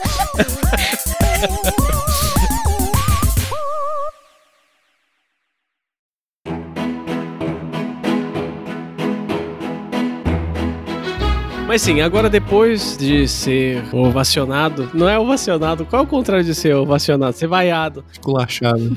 Agora, depois de ser vaiado e exposto todas as minhas fraquezas aqui nesse programa, eu queria falar de uma coisa que é louvável e que eu acho muito legal. Parece não fazer diferença, mas faz. Que é o quê? Pensar e se esmerar na execução da ambientação. E essa ambientação não é somente de como o mundo vai ser, não é uma ambientação abstrata do RPG, é a ambientação física, a iluminação do lugar onde vai ser jogada a partida, a decoração de onde vai ser jogada a partida, a utilização de música para cada momento específico na mesa. Tem aquela galera que gosta de desenhar mapa e faz isso muito bem, isso traz uma imersão absurda para dentro das sessões de RPG. E eu tenho um exemplo, logo vou começar logo com um exemplo aqui, mais uma vez puxando a brasa para nossa sardinha, ou melhor, puxando a brasa para sardinha da Titânia. Ela foi narrar uma mesa no ar, tá? Foi uma mesa de one shot no ar. E durante essa mesa, que ela narrou brilhantemente, teve algo que realmente fez muita diferença e que eu falo pra todo mundo isso. E agora tô compartilhando com toda a comunidade. Ai, meu Deus. que foi a dedicação que ela teve na hora de escolher a trilha sonora pra mesa que ela narrou. Porque eram músicas que eram do estilo noir. Então são músicas que tem muito sopro, tem trompete e tem temas musicais que são melodias longas assim e com poucas notas. Ah, então é meio que difícil de perceber um tema, é quase que uma música de ambientação. O que que isso significa? Significa que, pra mim, as músicas eram todas muito parecidas. Eu pensava que ela tinha. Pensava- Filha da puta. Não, é sério, eu gosto de música e eu, modéstia à parte, entendo um pouquinho, mas é porque eu não conheço muito o gênero de músicas voltadas pra esse estilo noir e pra ambientações noir. Então, eu achei incrível uma hora que a gente tava jogando uma certa cena específica pro meio da mesa e ela disse assim: "Ah, não, não, não, não. essa música não é pra esse momento". Aí ela pegou e colocou outra música. Ou seja, essa psicopata parou um dia pra selecionar músicas no ar que ela queria colocar cena por cena, cara. Isso é muito foda. Isso é muito legal. Isso mostra uma dedicação muito exemplar, assim, é, de uma pessoa que quer contar uma história. E eu acho isso animal, entendeu? E aí comecei a conversar com a Titã e falei, como é que a gente extrapola isso? E aí ela começou a falar o plano de dominação mundial através do bom senso e de ambientações fodas que ela tem. Essa questão de ambientação, de música, é algo extremamente envolvente mesmo. Eu tive uma única experiência dessa, muito boa, muito boa mesmo, que era uma mesa de terror espacial e quem narrou usou um momento de um, acho que é um jogo chamado Dead Space. Dead Space, eu sei qual foi essa mesa. Cara, foi uma experiência maravilhosa. Deu medinho. Ele colocou o som dos necromorphs, né? Isso, isso, isso, isso. Eu não joguei a mesa, mas eu conversei com a pessoa que criou a mesa e tal. Ele narrou essa mesa de terror espacial pro Messias Cafá e ele colocou uma criatura que era pra ser como se fosse um necromorph do Dead Space. Eu acho que é necromorph. É, atrás dele. E ele colocava o barulho do bicho. E a cara do Messier Cafá contando esse negócio. contando a experiência que ele teve foi muito legal. É, pena que foi só essa cena, depois foi mais do mesmo e. Ah, mas é- pelo menos fica a lição, né, cara? Mas fica a lição. Não, não, mas o que eu quero falar é da lição, pô. Sim, Quando, quando o Marcos falou assim, ah, da ambientação e tudo mais, o que valeu? Nós estávamos jogando numa penumbra. sim. Montou o cenário, sabe? Tava naquela penumbra e tudo mais, e a música foi muito, foi muito legal. Aham. Eu acho que a música, ela é um tipo de arte que ela acaba envolvendo o corpo inteiro, sabe? Sim. Ela mexe um pouco com a tua imaginação, ela faz o teu corpo vibrar, tem essa potência de, de trazer sensações, de fazer o ritmo cardíaco ficar mais acelerado ou mais lento. E ela realmente tem essa, essa capacidade de te envolver mesmo, sabe? Muito, aham. Eu acho que a música, particularmente, ela é um bom recurso até pra quem joga online, porque ela é um recurso que o mestre ele consegue facilmente dominar, né? Ele consegue pôr ali a música, retirar e tal. Aham. Agora, pra quem joga em espaços físicos, é muito da hora também mexer na iluminação. Quando a gente ia jogar, na antiga casa do Marcos, ele tinha aquelas luzes que você consegue graduar, sabe? Mais escura, mais clarina e tal. Ah, sim. A luz da dor de cabeça. Não, não, não. A luz mística. É, a luz mística que ele chamava. E era muito legal, porque ele tinha esse costume de, no início da mesa, pelo menos, não durava a mesa inteira, porque todo mundo ali tem astigmatismo e foda-se. Mas no início da mesa, ele dizia assim: ah, eu vou ligar a luz mística. E meio que a gente virou um hábito de quando era ligado aquela luz que era mais amarelada, mais escura e tudo, era como se o nosso corpo respondesse já aquilo, entendeu? De que aquele momento ia ser o Aham. momento da gente desmembrar universos. Desmembrar? Desmembrar o universo. Desmembrar o universo, exatamente. A Titânia, como sempre. Desbravar. de- não, desmembrar. Coitado desse universo. É, já sabemos o nível de poder desta desaurida, né? Que vai desmembrar o universo. É, Enfim, é como se o nosso corpo se preparasse para aquilo, sabe? sim. Então, eu dou muito valor para as mesas que elas são contadas dessa forma, com cuidado de ter mapas, de ter até imagens do Pinterest de NPCs, de música. Messias Cafá fazia muito isso. Aham. Eu lembro de uma cena, muitos anos atrás, do Messier, ele narrando uma cena que era meio aterrorizante de uma criancinha cantando uma música, assim, meio que uma lullaby, sabe? Uma Aham. musiquinha de. Canção de Niná. Isso, uma canção de Niná. Ele colocou aquela música do Labirinto do Fauno, sabe? Uhum. Bem baixinha e tal. Sim, sim. Que isso traz uma atmosfera e ajuda na imersão dos jogadores. Com certeza. E você acaba se envolvendo muito mais. Com certeza. Já teve mesas do Messier Cafá que eu chorei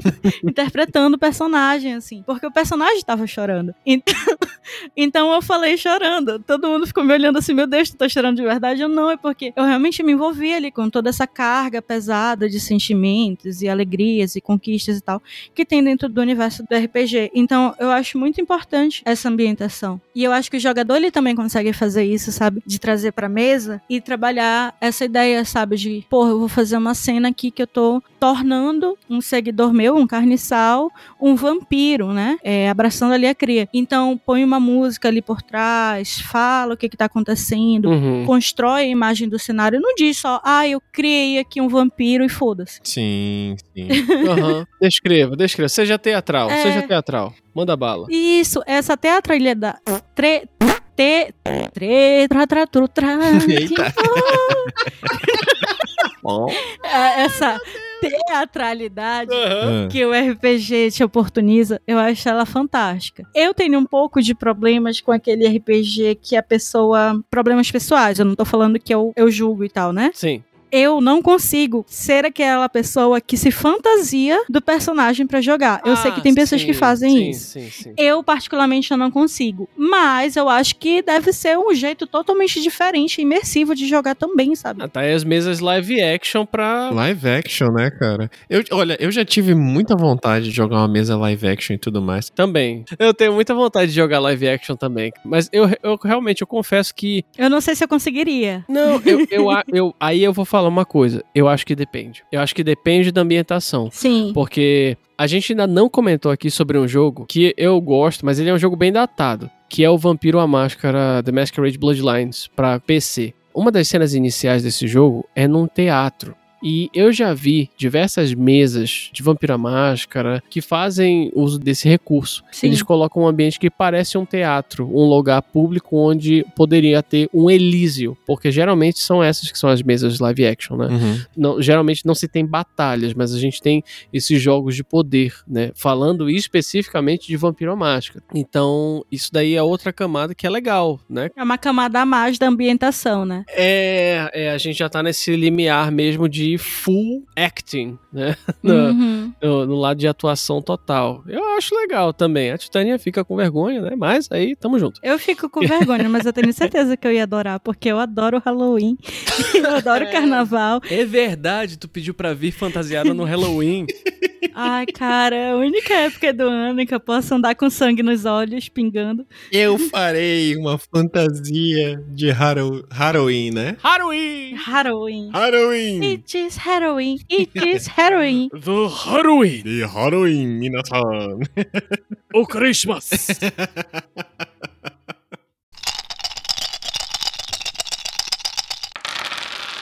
Nós já adoçamos demais a boca, né? Agora vamos para o bombom de cocô da lista. Um pouquinho de fel. Um pouquinho de fel, né? Cara, assim, como a gente já falou, quando você vai montar um personagem, você vai depender de vários fatores. O primeiro deles é falar com o narrador. Narrador, meu personagem pode ser assim? Beleza, pode, tudo bem. No meu caso, a partir daí, eu faço o quê? Um histórico, penso em características, penso no que o personagem vai ser, o gênero do personagem, Uhum. uma gama de detalhes que vai me dar conforto pra eu tentar interpretar aquilo. Beleza. Aí eu chego, mostro pro narrador. Narrador, ok, beleza, vamos jogar, vamos jogar. Rola a primeira mesa, rola a segunda mesa e sei lá, na terceira mesa o narrador chega e diz assim: Cara, não é assim que eu imagino uma mulher no meu cenário. Tu pode trocar o gênero do teu personagem. Peraí, mas é o proce- depois do processo de concepção, Não, já jogando. Na ter- terceira, segunda mesa. já jogando. É. Esse exemplo é teu? É meu, cara, é meu. Entendi. Então você tá sendo bem particular nesse seu, nesse seu relato. É, é, Entendi. é. Eu sei qual é esse relato. agora, agora eu entendi é. o porquê desse tópico na pauta. É, cara. Mas assim, Hum, Isso é um exemplo do que não fazer com que não peça para que o jogador, depois de ter dedicado tanto esforço e tempo na criação de algo, mude no meio do caminho, ou por não acreditar que aquilo no teu cenário funcione daquele jeito, ou então por maturidade de tu chegar e falar assim: "Cara, no meu cenário não seria legal, eu acho que tu não vai conseguir interpretar isso. Tu pode mudar o personagem de boa, de boa, sem problema nenhum. Vou mudar um detalhe ou outro, vou mudar um detalhe ou outro. Mas é, de um certo modo, a intromissão direta do narrador numa ficha que já foi construída e aprovada por ele, sabe? é até uma inversão de papéis do que a gente falou lá atrás, né? O mestre tá interferindo na tua criação mesmo depois de ele ter dado o aval. Sim, sim, sim. Isso. É zoado. É. Ainda tem mais uma questão, assim. Ah, Quando eu quero interpretar um personagem, eu penso na história do personagem, eu penso como esse personagem é. E às vezes esse personagem é masculino, sim. às vezes esse personagem é feminino. Assim como eu não sou uma vampira de verdade. Na vida real, eu não sou uma canita. Entendeu? Então, eu não acho válido esse argumento, é porque o Messier foi muito elegante na hora de falar. Muito, até demais. Mas eu não, eu não acho esse argumento válido de, ah, porque tu és homem, cis, hétero e todas as camadas de homem e tudo mais. Sim. Você não pode interpretar alguém do gênero feminino, porque você é homem. Caralho, eu não sou vampiro e eu tô fazendo um vampiro. Eita. Eu não sou uma fada, eu não sou um elfo e eu tô interpretando. É. Entendeu? Aham. Desculpa a minha revolta. É porque isso não faz sentido. Não faz. E dizer, ah, porque o jeito que você interpretou mulher não é convincente. Porque todas as mulheres são iguais. Só existe um jeito de ser mulher. Ah, vá tomar, sabe? Isso você tá com a mente muito pequena no jogo que não admite mente pequena. Olha, Rapaz. Né? Titânia com uma placa lá. Rights, rights, rights, rights, rights. Não é um jogo de interpretações de papéis. Exato, porra. Não é um jogo de roleplay. Aham. Né? Você não vai criar universos, criar personagens. Uhum. Poxa, é um jogo colaborativo, é um jogo que você constrói histórias. Exato. E cara. você vem com um pensamento tão pequeno. Ah, porque o cara não tá interpretando tão legal, tu vê que ele tá meio tímido e tudo mais. Chega com o cara, olha, cara, tu escolheu fazer esse personagem, vamos, põe pra fora. Uhum. Deixa essa timidez e tudo. Isso é uma coisa. Agora, você dizer que ele não pode interpretar um papel porque ele não é desse gênero, cara, ele também não é um elfo. Porque se a gente começar a extrapolar isso daí, a gente vai começar a entrar num território muito perigoso do politicamente correto ou do politicamente incorreto. Eu não acredito nisso. Ah, desculpa eu falar isso. Mas do correto, eu acho é essa parada. Politicamente correto não existe. Exatamente, existe o correto e existe o errado. Pois é, eu acho muito errado o cara querer fazer um, um personagem assim e a outra pessoa ficar dizendo assim: não, mas o meu estereótipo de mulher não se encaixa nisso daqui. Isso é extremamente subjetivo do mestre, Uhum. mas o mestre não tem que vir meter o bedelho, porra. Uhum. E eu lembro de uma situação que eu via minha conterrânea, Titânia, que ela tinha feito uma personagem feminina e o mestre teve um outro entendimento da personagem dela. Tipo, ela era uma personagem X, provavelmente ela era a esquisita do Clube dos Cinco de novo, que tava entregando muito bem. Uhum. E o mestre fez uma femme fatale pra ela, porra. Tipo, peitão, bota até o joelho e arma no meio do peito. Ele interpretou desse jeito. É. Eu não tinha dito que ela era desse jeito. Esses dois exemplos têm um tema comum que é o mestre querendo mudar a criação do jogador Dentro de um olhar fechado dele. dentro de um olhar fechado dele do que aquele gênero pode ser. É, real, é, cara, não dá não. Foi mal. É, pra mim, isso é o equivalente de eu dizer assim: ah, eu vou fazer um personagem homem, aí eu preciso ir pro extremo do estereótipo e fazer um. Rambo. eu vou fazer um Rambo. Não existe isso, sabe? É. Na minha situação, foram outros dois jogadores. Eles ficavam fazendo piadinha, eles não conseguiam. Ah, eu não consigo chamar de ele, porque é ela. Aí eu me estressei, me estressei, me estressei, me estressei. Aí eu peguei e falei: tu também não é bonito. E o teu personagem tem cinco de aparência. Eita, Muito bom. E nem por isso. Então, Muito bom. quebrou a diretriz primária. Levou o problema da mesa pra fora da mesa. Que isso? Não, não. é, é porque era um problema fora da mesa também. É, entendi. Eram esses jogadores que estavam com uma visão de que você não pode criar personagens muito distantes de você, mas eles podem. É, é. Entendeu? aham, entendi. O que não faz sentido nenhum.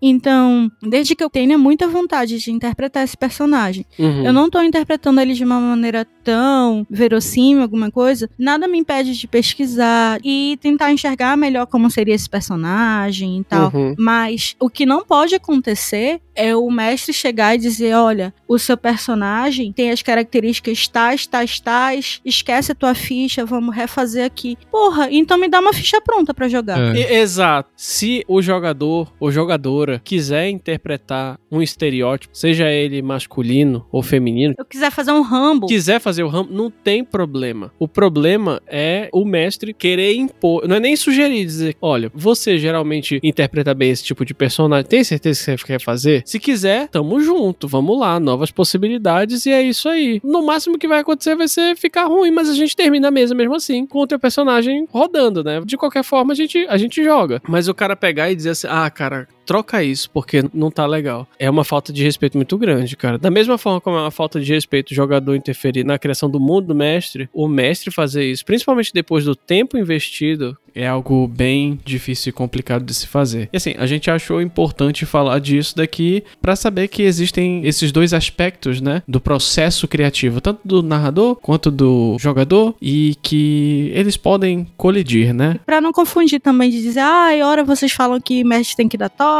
outras horas vocês dizem que ele não pode. Então, usa bom senso.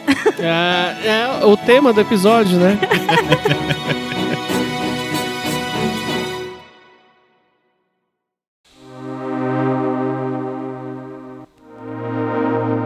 Bom, agora nós vamos falar de algo que eu gosto muito, que são mesas one shot.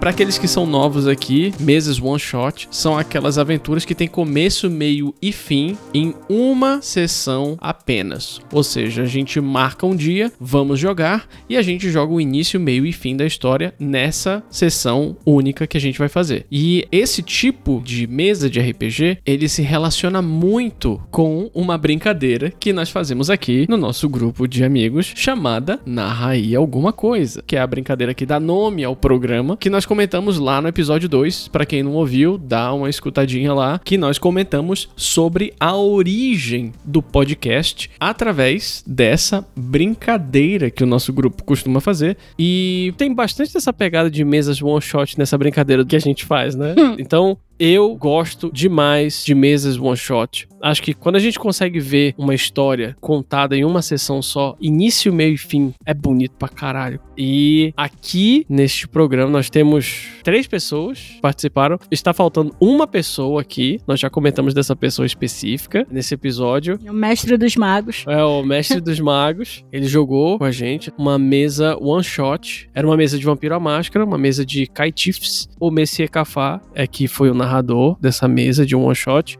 A gente disse assim pro Messier Cafá: a gente tá afim de jogar hoje alguma coisa, prepara alguma coisa pra gente jogar. Ele disse: Pois bem, eu tenho aqui um spin-off de uma campanha de vampiro que eu tô narrando. Vocês querem jogar? É personagem pronto. Queremos. Fomos lá, vimos os personagens, cada um pegou seu personagem. Mano, foi show. Foi incrível. Eu não, te- eu não tenho palavras pra dizer, cara. Foi um milagre essa mesa. Milagre de Natal, né? Um milagre de Natal, olha aí.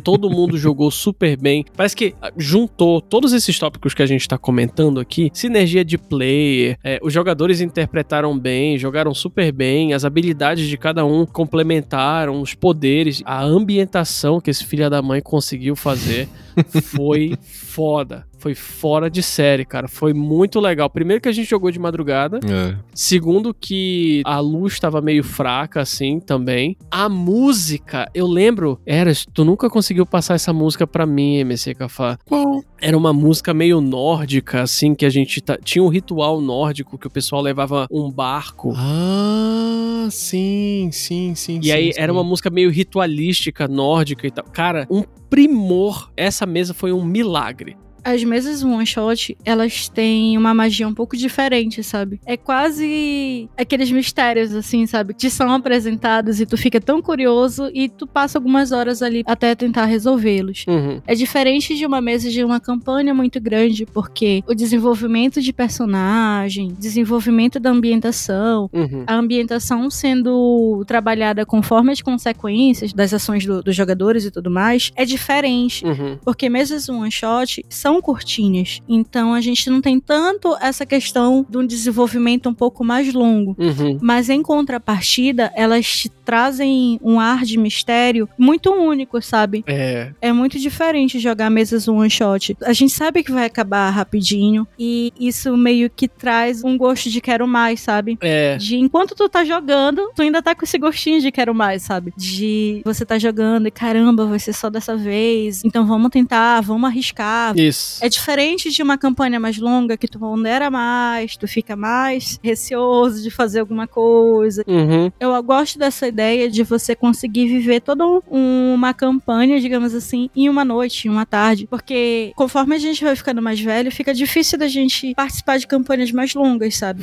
é. Principalmente porque eu percebo que nós três, a gente tá numa fase da nossa vida de construir projetos, sabe? Então a gente não tem tempo pra nada. E essas mesas de one shot, elas acabam matando um pouco da saudade de jogar RPG. Elas são muito boas pra aplicar aquele plot que não renderia uma campanha inteira, Uhum. mas que tu tem muita vontade de narrar. Então, é aquele formato que ele não tá competindo com a campanha, sabe? Uhum. Mas ele abarca uma necessidade diferente. Então, eu valorizo muito mesa de one shot. Perfeito. O escroto de mesa de one shot é porque não só o narrador precisa ter vários plots já curtinhos na cabeça deles, como os jogadores eles precisam estar preparados pra montar a ficha assim, ó. de tipo, nem sempre tem a ficha física, mas a gente já tem mais ou menos é, na nossa cabeça fichas padrões, assim, de estereótipos. Tipo, ah, esse cara é muito investigativo. E a linha de investigação dele é mais pra empatia. Então, ele vai ter tanto de empatia, tanto de não sei o quê, tanto de não sei o quê. Meu Deus do céu. Ai, A gente é muito viciado. Então, a Aham. gente já se aprimorou em adaptar sistema de, de rolagem de dados, de outras coisas. Tipo, é, a narrativa é mais storyteller, mas a gente usa a rolagem de dado do God Save the Queen. Uhum. Com certeza, com certeza. Existem essas adaptações, né, que a gente faz do sistema e narrativa. Ah, eu acho que existem essas concessões e adaptações feitas pro tipo de história rápida que as mesas one shot se propõem a ser, né? O tipo de aventuras rápidas que as mesas de one shot se propõem a ser. E eu acho que até por causa desse plot curto, eu acho que ele ressalta características que tu falou aí. É a questão do mistério. Por exemplo, essa, essa mesa que a Titânia narrou, essa mesa no ar, que é, foi super ambientada com música que eu citei, era pra ser uma mesa de one shot. Ah, só porque eu pedi muito pra ela, que eu gostei da ambientação, ela disse: tá, tudo bem, eu vou, vou continuar a mesa. então." Mas a ideia era ser uma mesa de one shot. E por que, que eu falei dessa mesa de novo? Porque era uma mesa investigativa. Eu era um policial investigando um sumiço de uma garota. E quanto mais você colocar esse caráter investigativo para uma pessoa ou para um grupo funcionar, como é somente uma mesa, se você conseguir resolver essa investigação de uma maneira orgânica e o grupo funcionar, fica no jogador, talvez eu acho que até no narrador, esse sentimento de caraca, a gente conseguiu resolver um, um mistério todo em uma mesa, cara. A gente é muito bom. Missão cumprida, né? Missão cumprida, tudo se encaixando assim, sabe? Pra uma mesa de one shot funcionar, eu acho que precisa ou de experiência ou o mestre tem que saber muito bem o que ele quer e ele vai fazendo adaptações e concessões pra história andar de uma forma fluida. Mas quando isso acontece, eu acho que tem um sabor a mais. Talvez seja o caso disso que a Titânia tá falando, esse gostinho de quero mais, essa ideia de, poxa, mas foi um negócio tão bacana, cara. A gente não pode jogar mais uma mesa disso? Uhum. Pô, o grupo funcionou tão bem, funcionou tão legal. Eu consegui resolver os mistérios, a ambientação tava tão bacana. A gente não pode criar mais coisa a partir desse spin-off. Então, esse é uma das coisas que eu mais gosto, mais relembro. E eu quero muito esse Dream Team de novo aí: Titânia, eu, o Mestre dos Magos e o Messias Cafá, porque esse time foi, foi mítico demais. Olha, adoro one shots. E assim, eu não acho que o one shot ele já começa bem, sabe? A pessoa já começa narrando e jogando bem o one shot. Aham. Eu lembro das primeiras mesas de one shot que o Messias narrava, que eram horríveis. e aí, Obrigado, obrigado, obrigado. Ai, meu Deus. e, e hoje em dia são maravilhosos, entendeu? Obrigado. Obrigado. Então, é. Mas a gente foi se dando essa chance, entendeu? Nós, nós nos demos essa chance de tipo, não, foda-se, ele narra tão bem, não é possível. Não é possível. Não é possível que esse filho da mãe erre toda santa vez. Toda vez.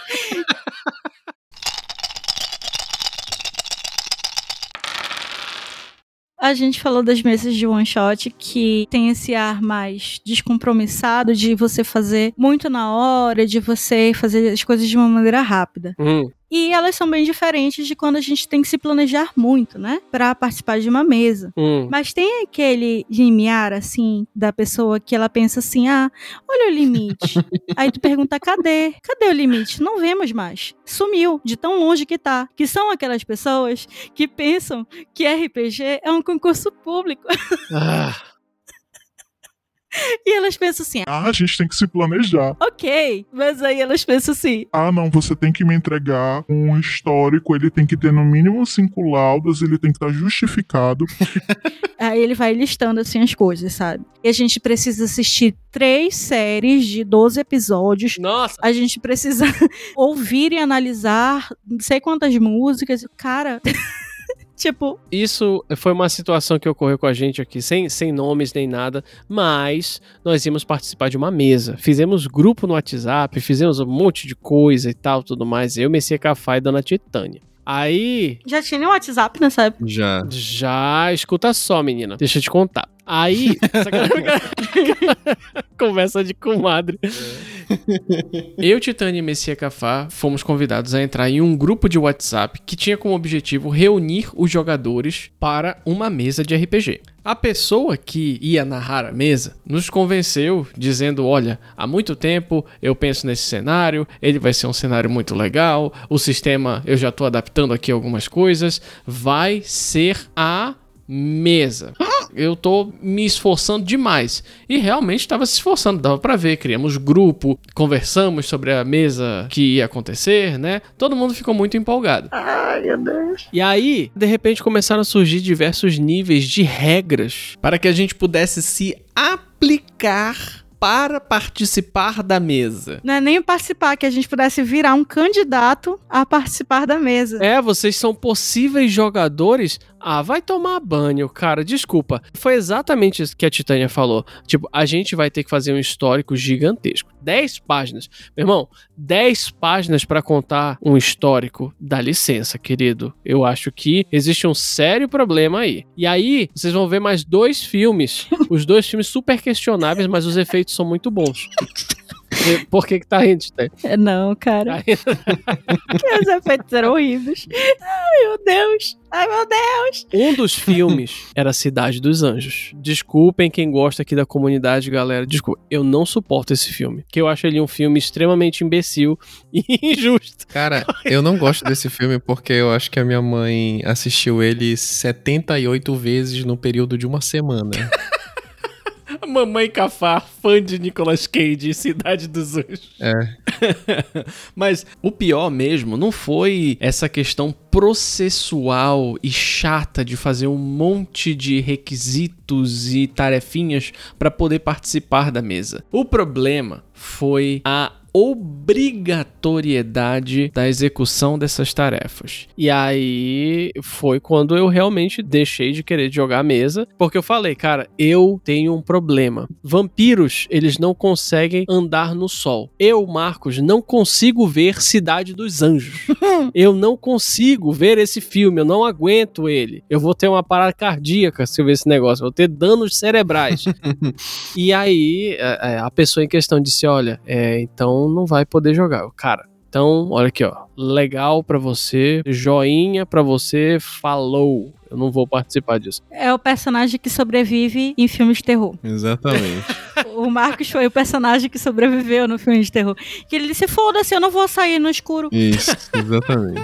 Gostei, gostei da analogia com o filme de terror. Então, bom, vamos ver. Quem se decepcionou, quem não sobreviveu à experiência dessa mesa aí? Eu não sobrevivi. É, continuando na nossa analogia aqui com filmes de terror, né? A Titânia morreu decepada, né? Morreu mausaço. E o Messias Cafá foi passear no pântano e morreu com um ataque de crocodilo, girando ele e destroçando ele inteiro. Tem antena pra um lado, asa pro outro, magnífico. Eles foram, foi, foi antena para um lado, antena para o outro. Cara, eles foram até o final. Não, a gente foi até o fim e não houve mesa. Sim, sim, não houve mesmo. E pra coroar tudo nessa infeliz história, ainda teve a questão polêmica do processo de revisão do histórico dos jogadores pelo mestre com direito de chacota. Hum. Mais uma coisa pra gente se irritar.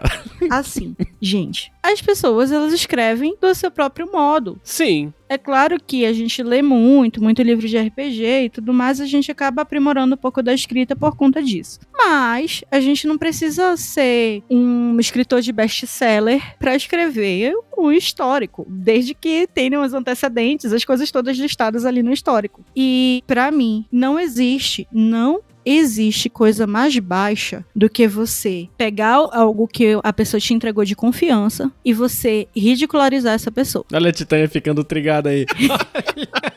olha a Titânia engatilhando aí. Não, eu sei que a gente quer ser good vibes e tal, mas por que, que eu tô tão revoltada? Eu não gosto dessa ideia de tipo, ah, tem que fazer histórico. Aí a pessoa te entrega um histórico, tu fica avacalhando pelo jeito que ela escreveu, a maneira como ela se expressou e tudo mais.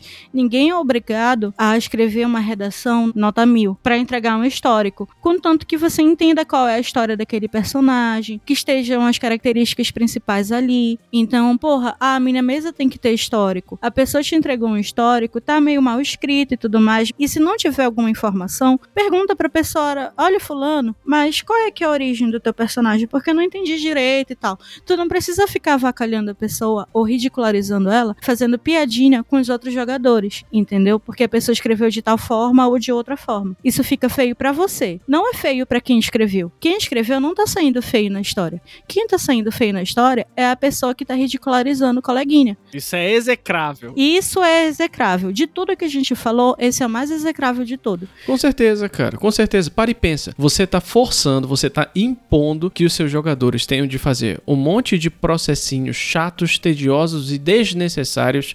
Tá forçando com que eles tenham que assistir um monte de obras audiovisuais que são o material de apoio do seu concurso público em forma de RPG. E aí depois, fora isso, os jogadores ainda têm que escrever um histórico gigantesco de 10 laudas que vai ser submetido para revisão do avaliador. Porra, dá licença, né, cara? Aí, para piorar toda essa situação infeliz, a mesa não acontece e o mestre ainda fica falando mal, sabe? Fica fazendo chacota do histórico dos jogadores. Porra, meu irmão, isso é um desrespeito muito grande do tempo do outro. Não, e, é, e é- é não só covarde pela chacota, mas covarde como narrador, né? Se tu precisa de todos esses apêndices, tu tá falhando miseravelmente como narrador. Uhum. A dona Titânio, seu Messias Cafaz, estavam aqui tentando.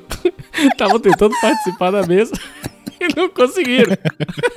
Mas na verdade, pô, para, ó, para e pensa. Depois desse triste acontecido, não parecia que o narrador queria uma mesa de personagens prontos? Sim. Entendeu? Se você vai pegar o meu histórico, vai ler, não vai gostar e vai pedir pra eu corrigir, vamos fazer o seguinte: faz os personagens, a gente escolhe qual é o personagem que a gente vai jogar e a gente joga, beleza? Uhum. Tipo, tá todo mundo querendo jogar, tá todo mundo querendo se divertir, tá todo mundo querendo ter um momento de descontração, sabe? De escapismo da realidade. E aí, de repente, a gente tem que lidar com um monte de coisinha chata dessa que tira toda a graça do jogo. Não faz sentido, né? Não faz, não tem nem sentido um jogo que tem o intuito de promover a diversão começar a fazer com que as pessoas comecem a se sentir irritadas e chateadas, né? Então, parece chato de falar isso, sabe? Mas eu acho importante dar esse recado e eu acho essa uma questão muito séria, pelo menos pra mim, porque eu vi os meus amigos se empenhando pra querer jogar e depois eles ficando extremamente frustrados com isso. E justamente por causa dessa experiência eu fiquei um pouco afastado do meu tão amado jogo de interpretação de papéis. E foi um afastamento muito longo assim, sabe? Acho que foi cerca de 24 horas.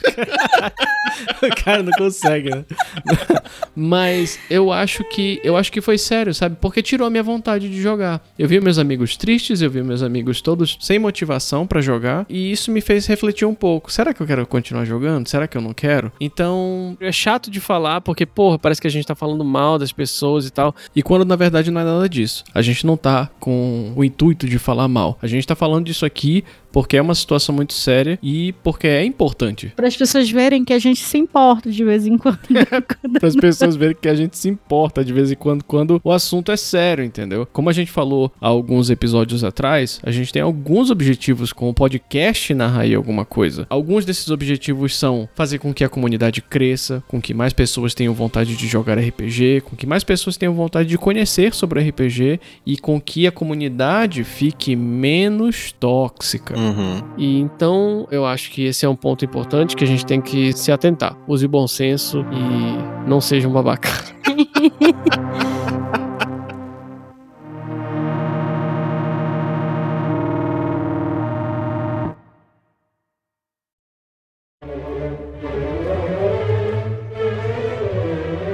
Jogador overactor. Ai, esse eu adoro. Eu amo esse também.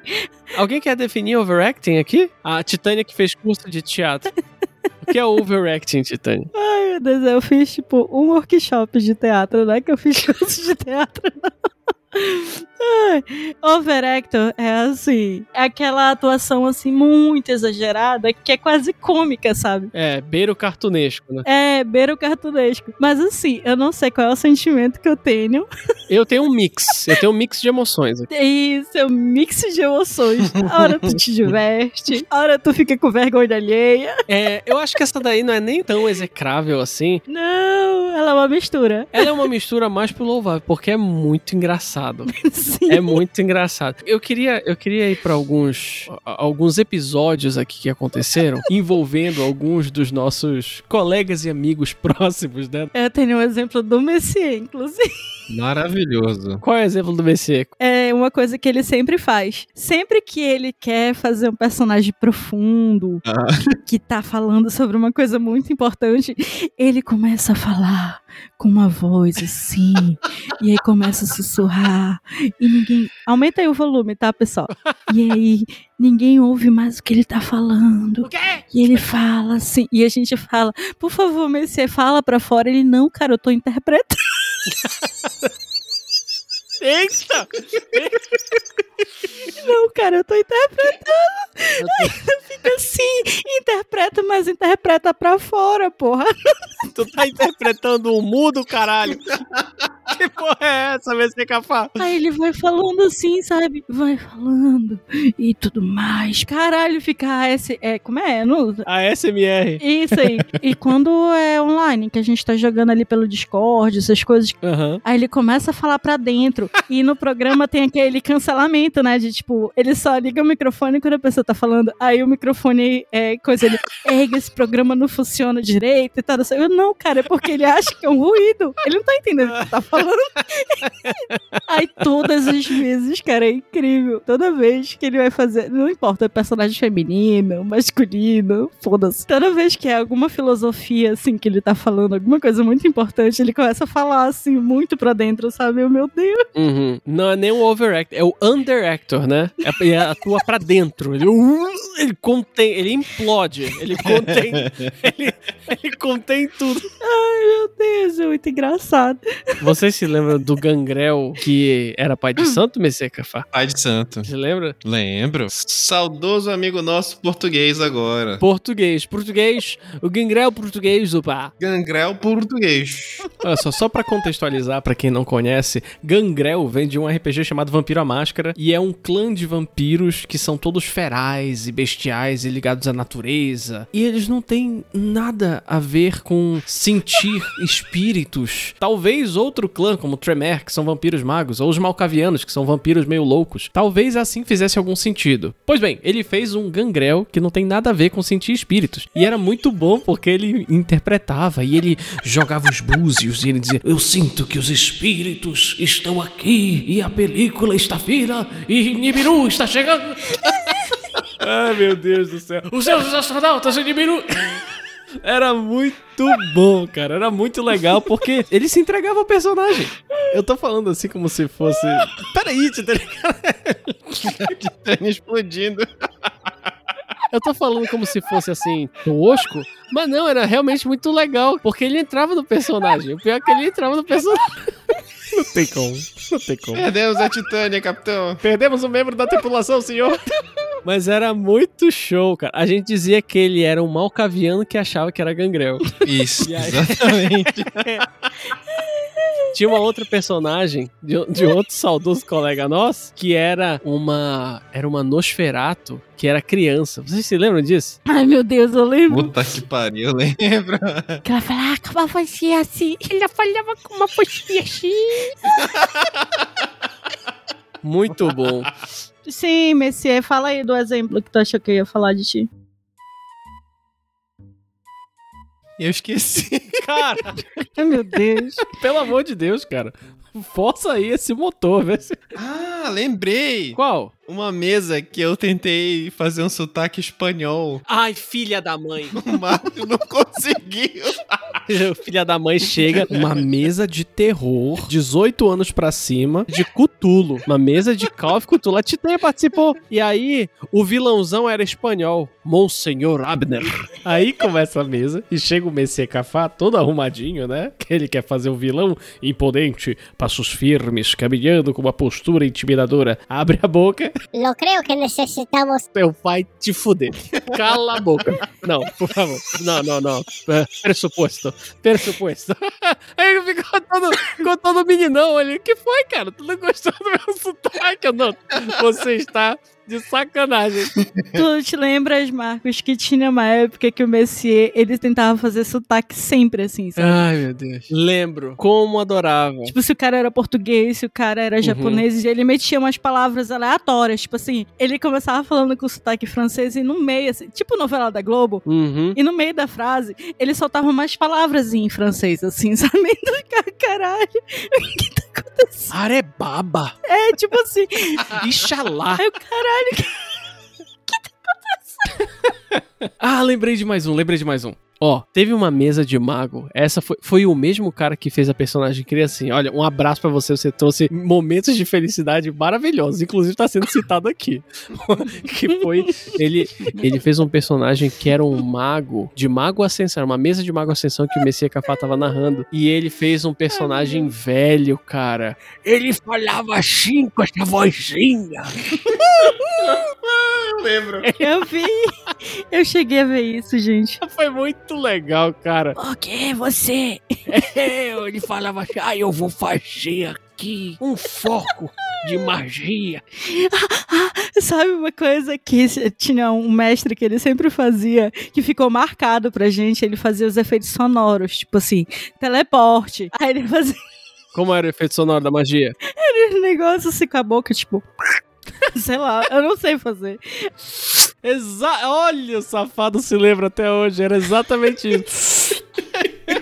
E eram os mesmos, já eram três efeitos sonoros que ele fazia, que serviam pra tudo. Exatamente. Vou soltar uma bola de fogo. Vou dar um tiro.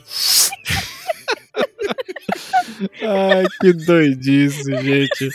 Resultado? O que, que vocês acham de Overactor? É bom? Não é? Eu adoro. Não sei opinar. Mandem um e-mail pra gente aí falando o que, que vocês acham. Vocês já fizeram overacting? Vocês conhecem alguém que já, já fez overacting? Manda pra gente um e-mail ou fala com a gente lá no Instagram. A Titânia Vlogger, Titânia Influencer. Gente, vocês não ficam promovendo o programa, só eu que tenho que lembrar dessas porra. É isso aí. Escuta a gente lá no Spotify, no Deezer, no Apple Podcasts de todas as plataformas e agregadores de podcast. Segue a gente nas redes sociais, Facebook, Instagram e Twitter. De vez em quando rola umas promoções lá no Instagram. A gente vai fazer, a gente tá pensando nisso. Eu Acho que a gente vai, né, pra 2038 fazer uma, uma primeira promoção pra gente. É brincadeira, pessoal. Nós esperamos que vocês tenham gostado das dicas, das histórias, das maluquices que nós compartilhamos aqui. Nós esperamos que vocês entrem em contato conosco, porque nós adoramos o feedback de vocês. E é isso. Feliz Natal, próspero ano novo. Se cuidem. Beijinhos. E tchau, tchau.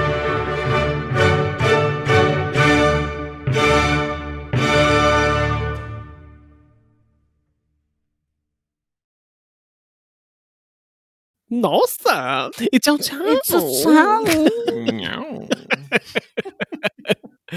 Ai, galera, eu adoro Overactor, cara. É muito bom. Caraca, tudo misturado, cara. Foi tudo misturado, foi muito louco, foi muito louco. Deixa eu repetir, deixa eu repetir. Não. Bora, fala aí. E aí, comunidade RPGística e podcasteira, tudo bem com vocês? Está começando Jingle Bell, Jingle Bell, acabou o papel. Não, faz mal, não faz mal, limpa com o jornal. O jornal tá caro, caro caro pra pra chuchu. Caraca. É, outra coisa, tu tá falando de vez em quando muito baixinho e muito perto do microfone. Aí tá ficando daquele jeito assim. Ah, tá. Então assim é melhor, né? Não, é de perto do microfone, só que talvez mais, mais, mais projeção. Mais projeção na voz. Assim tá bom? Hum, ah, como? Como? Assim tá bom? Não, chega mais perto. Eu tô perto do microfone, eu juro.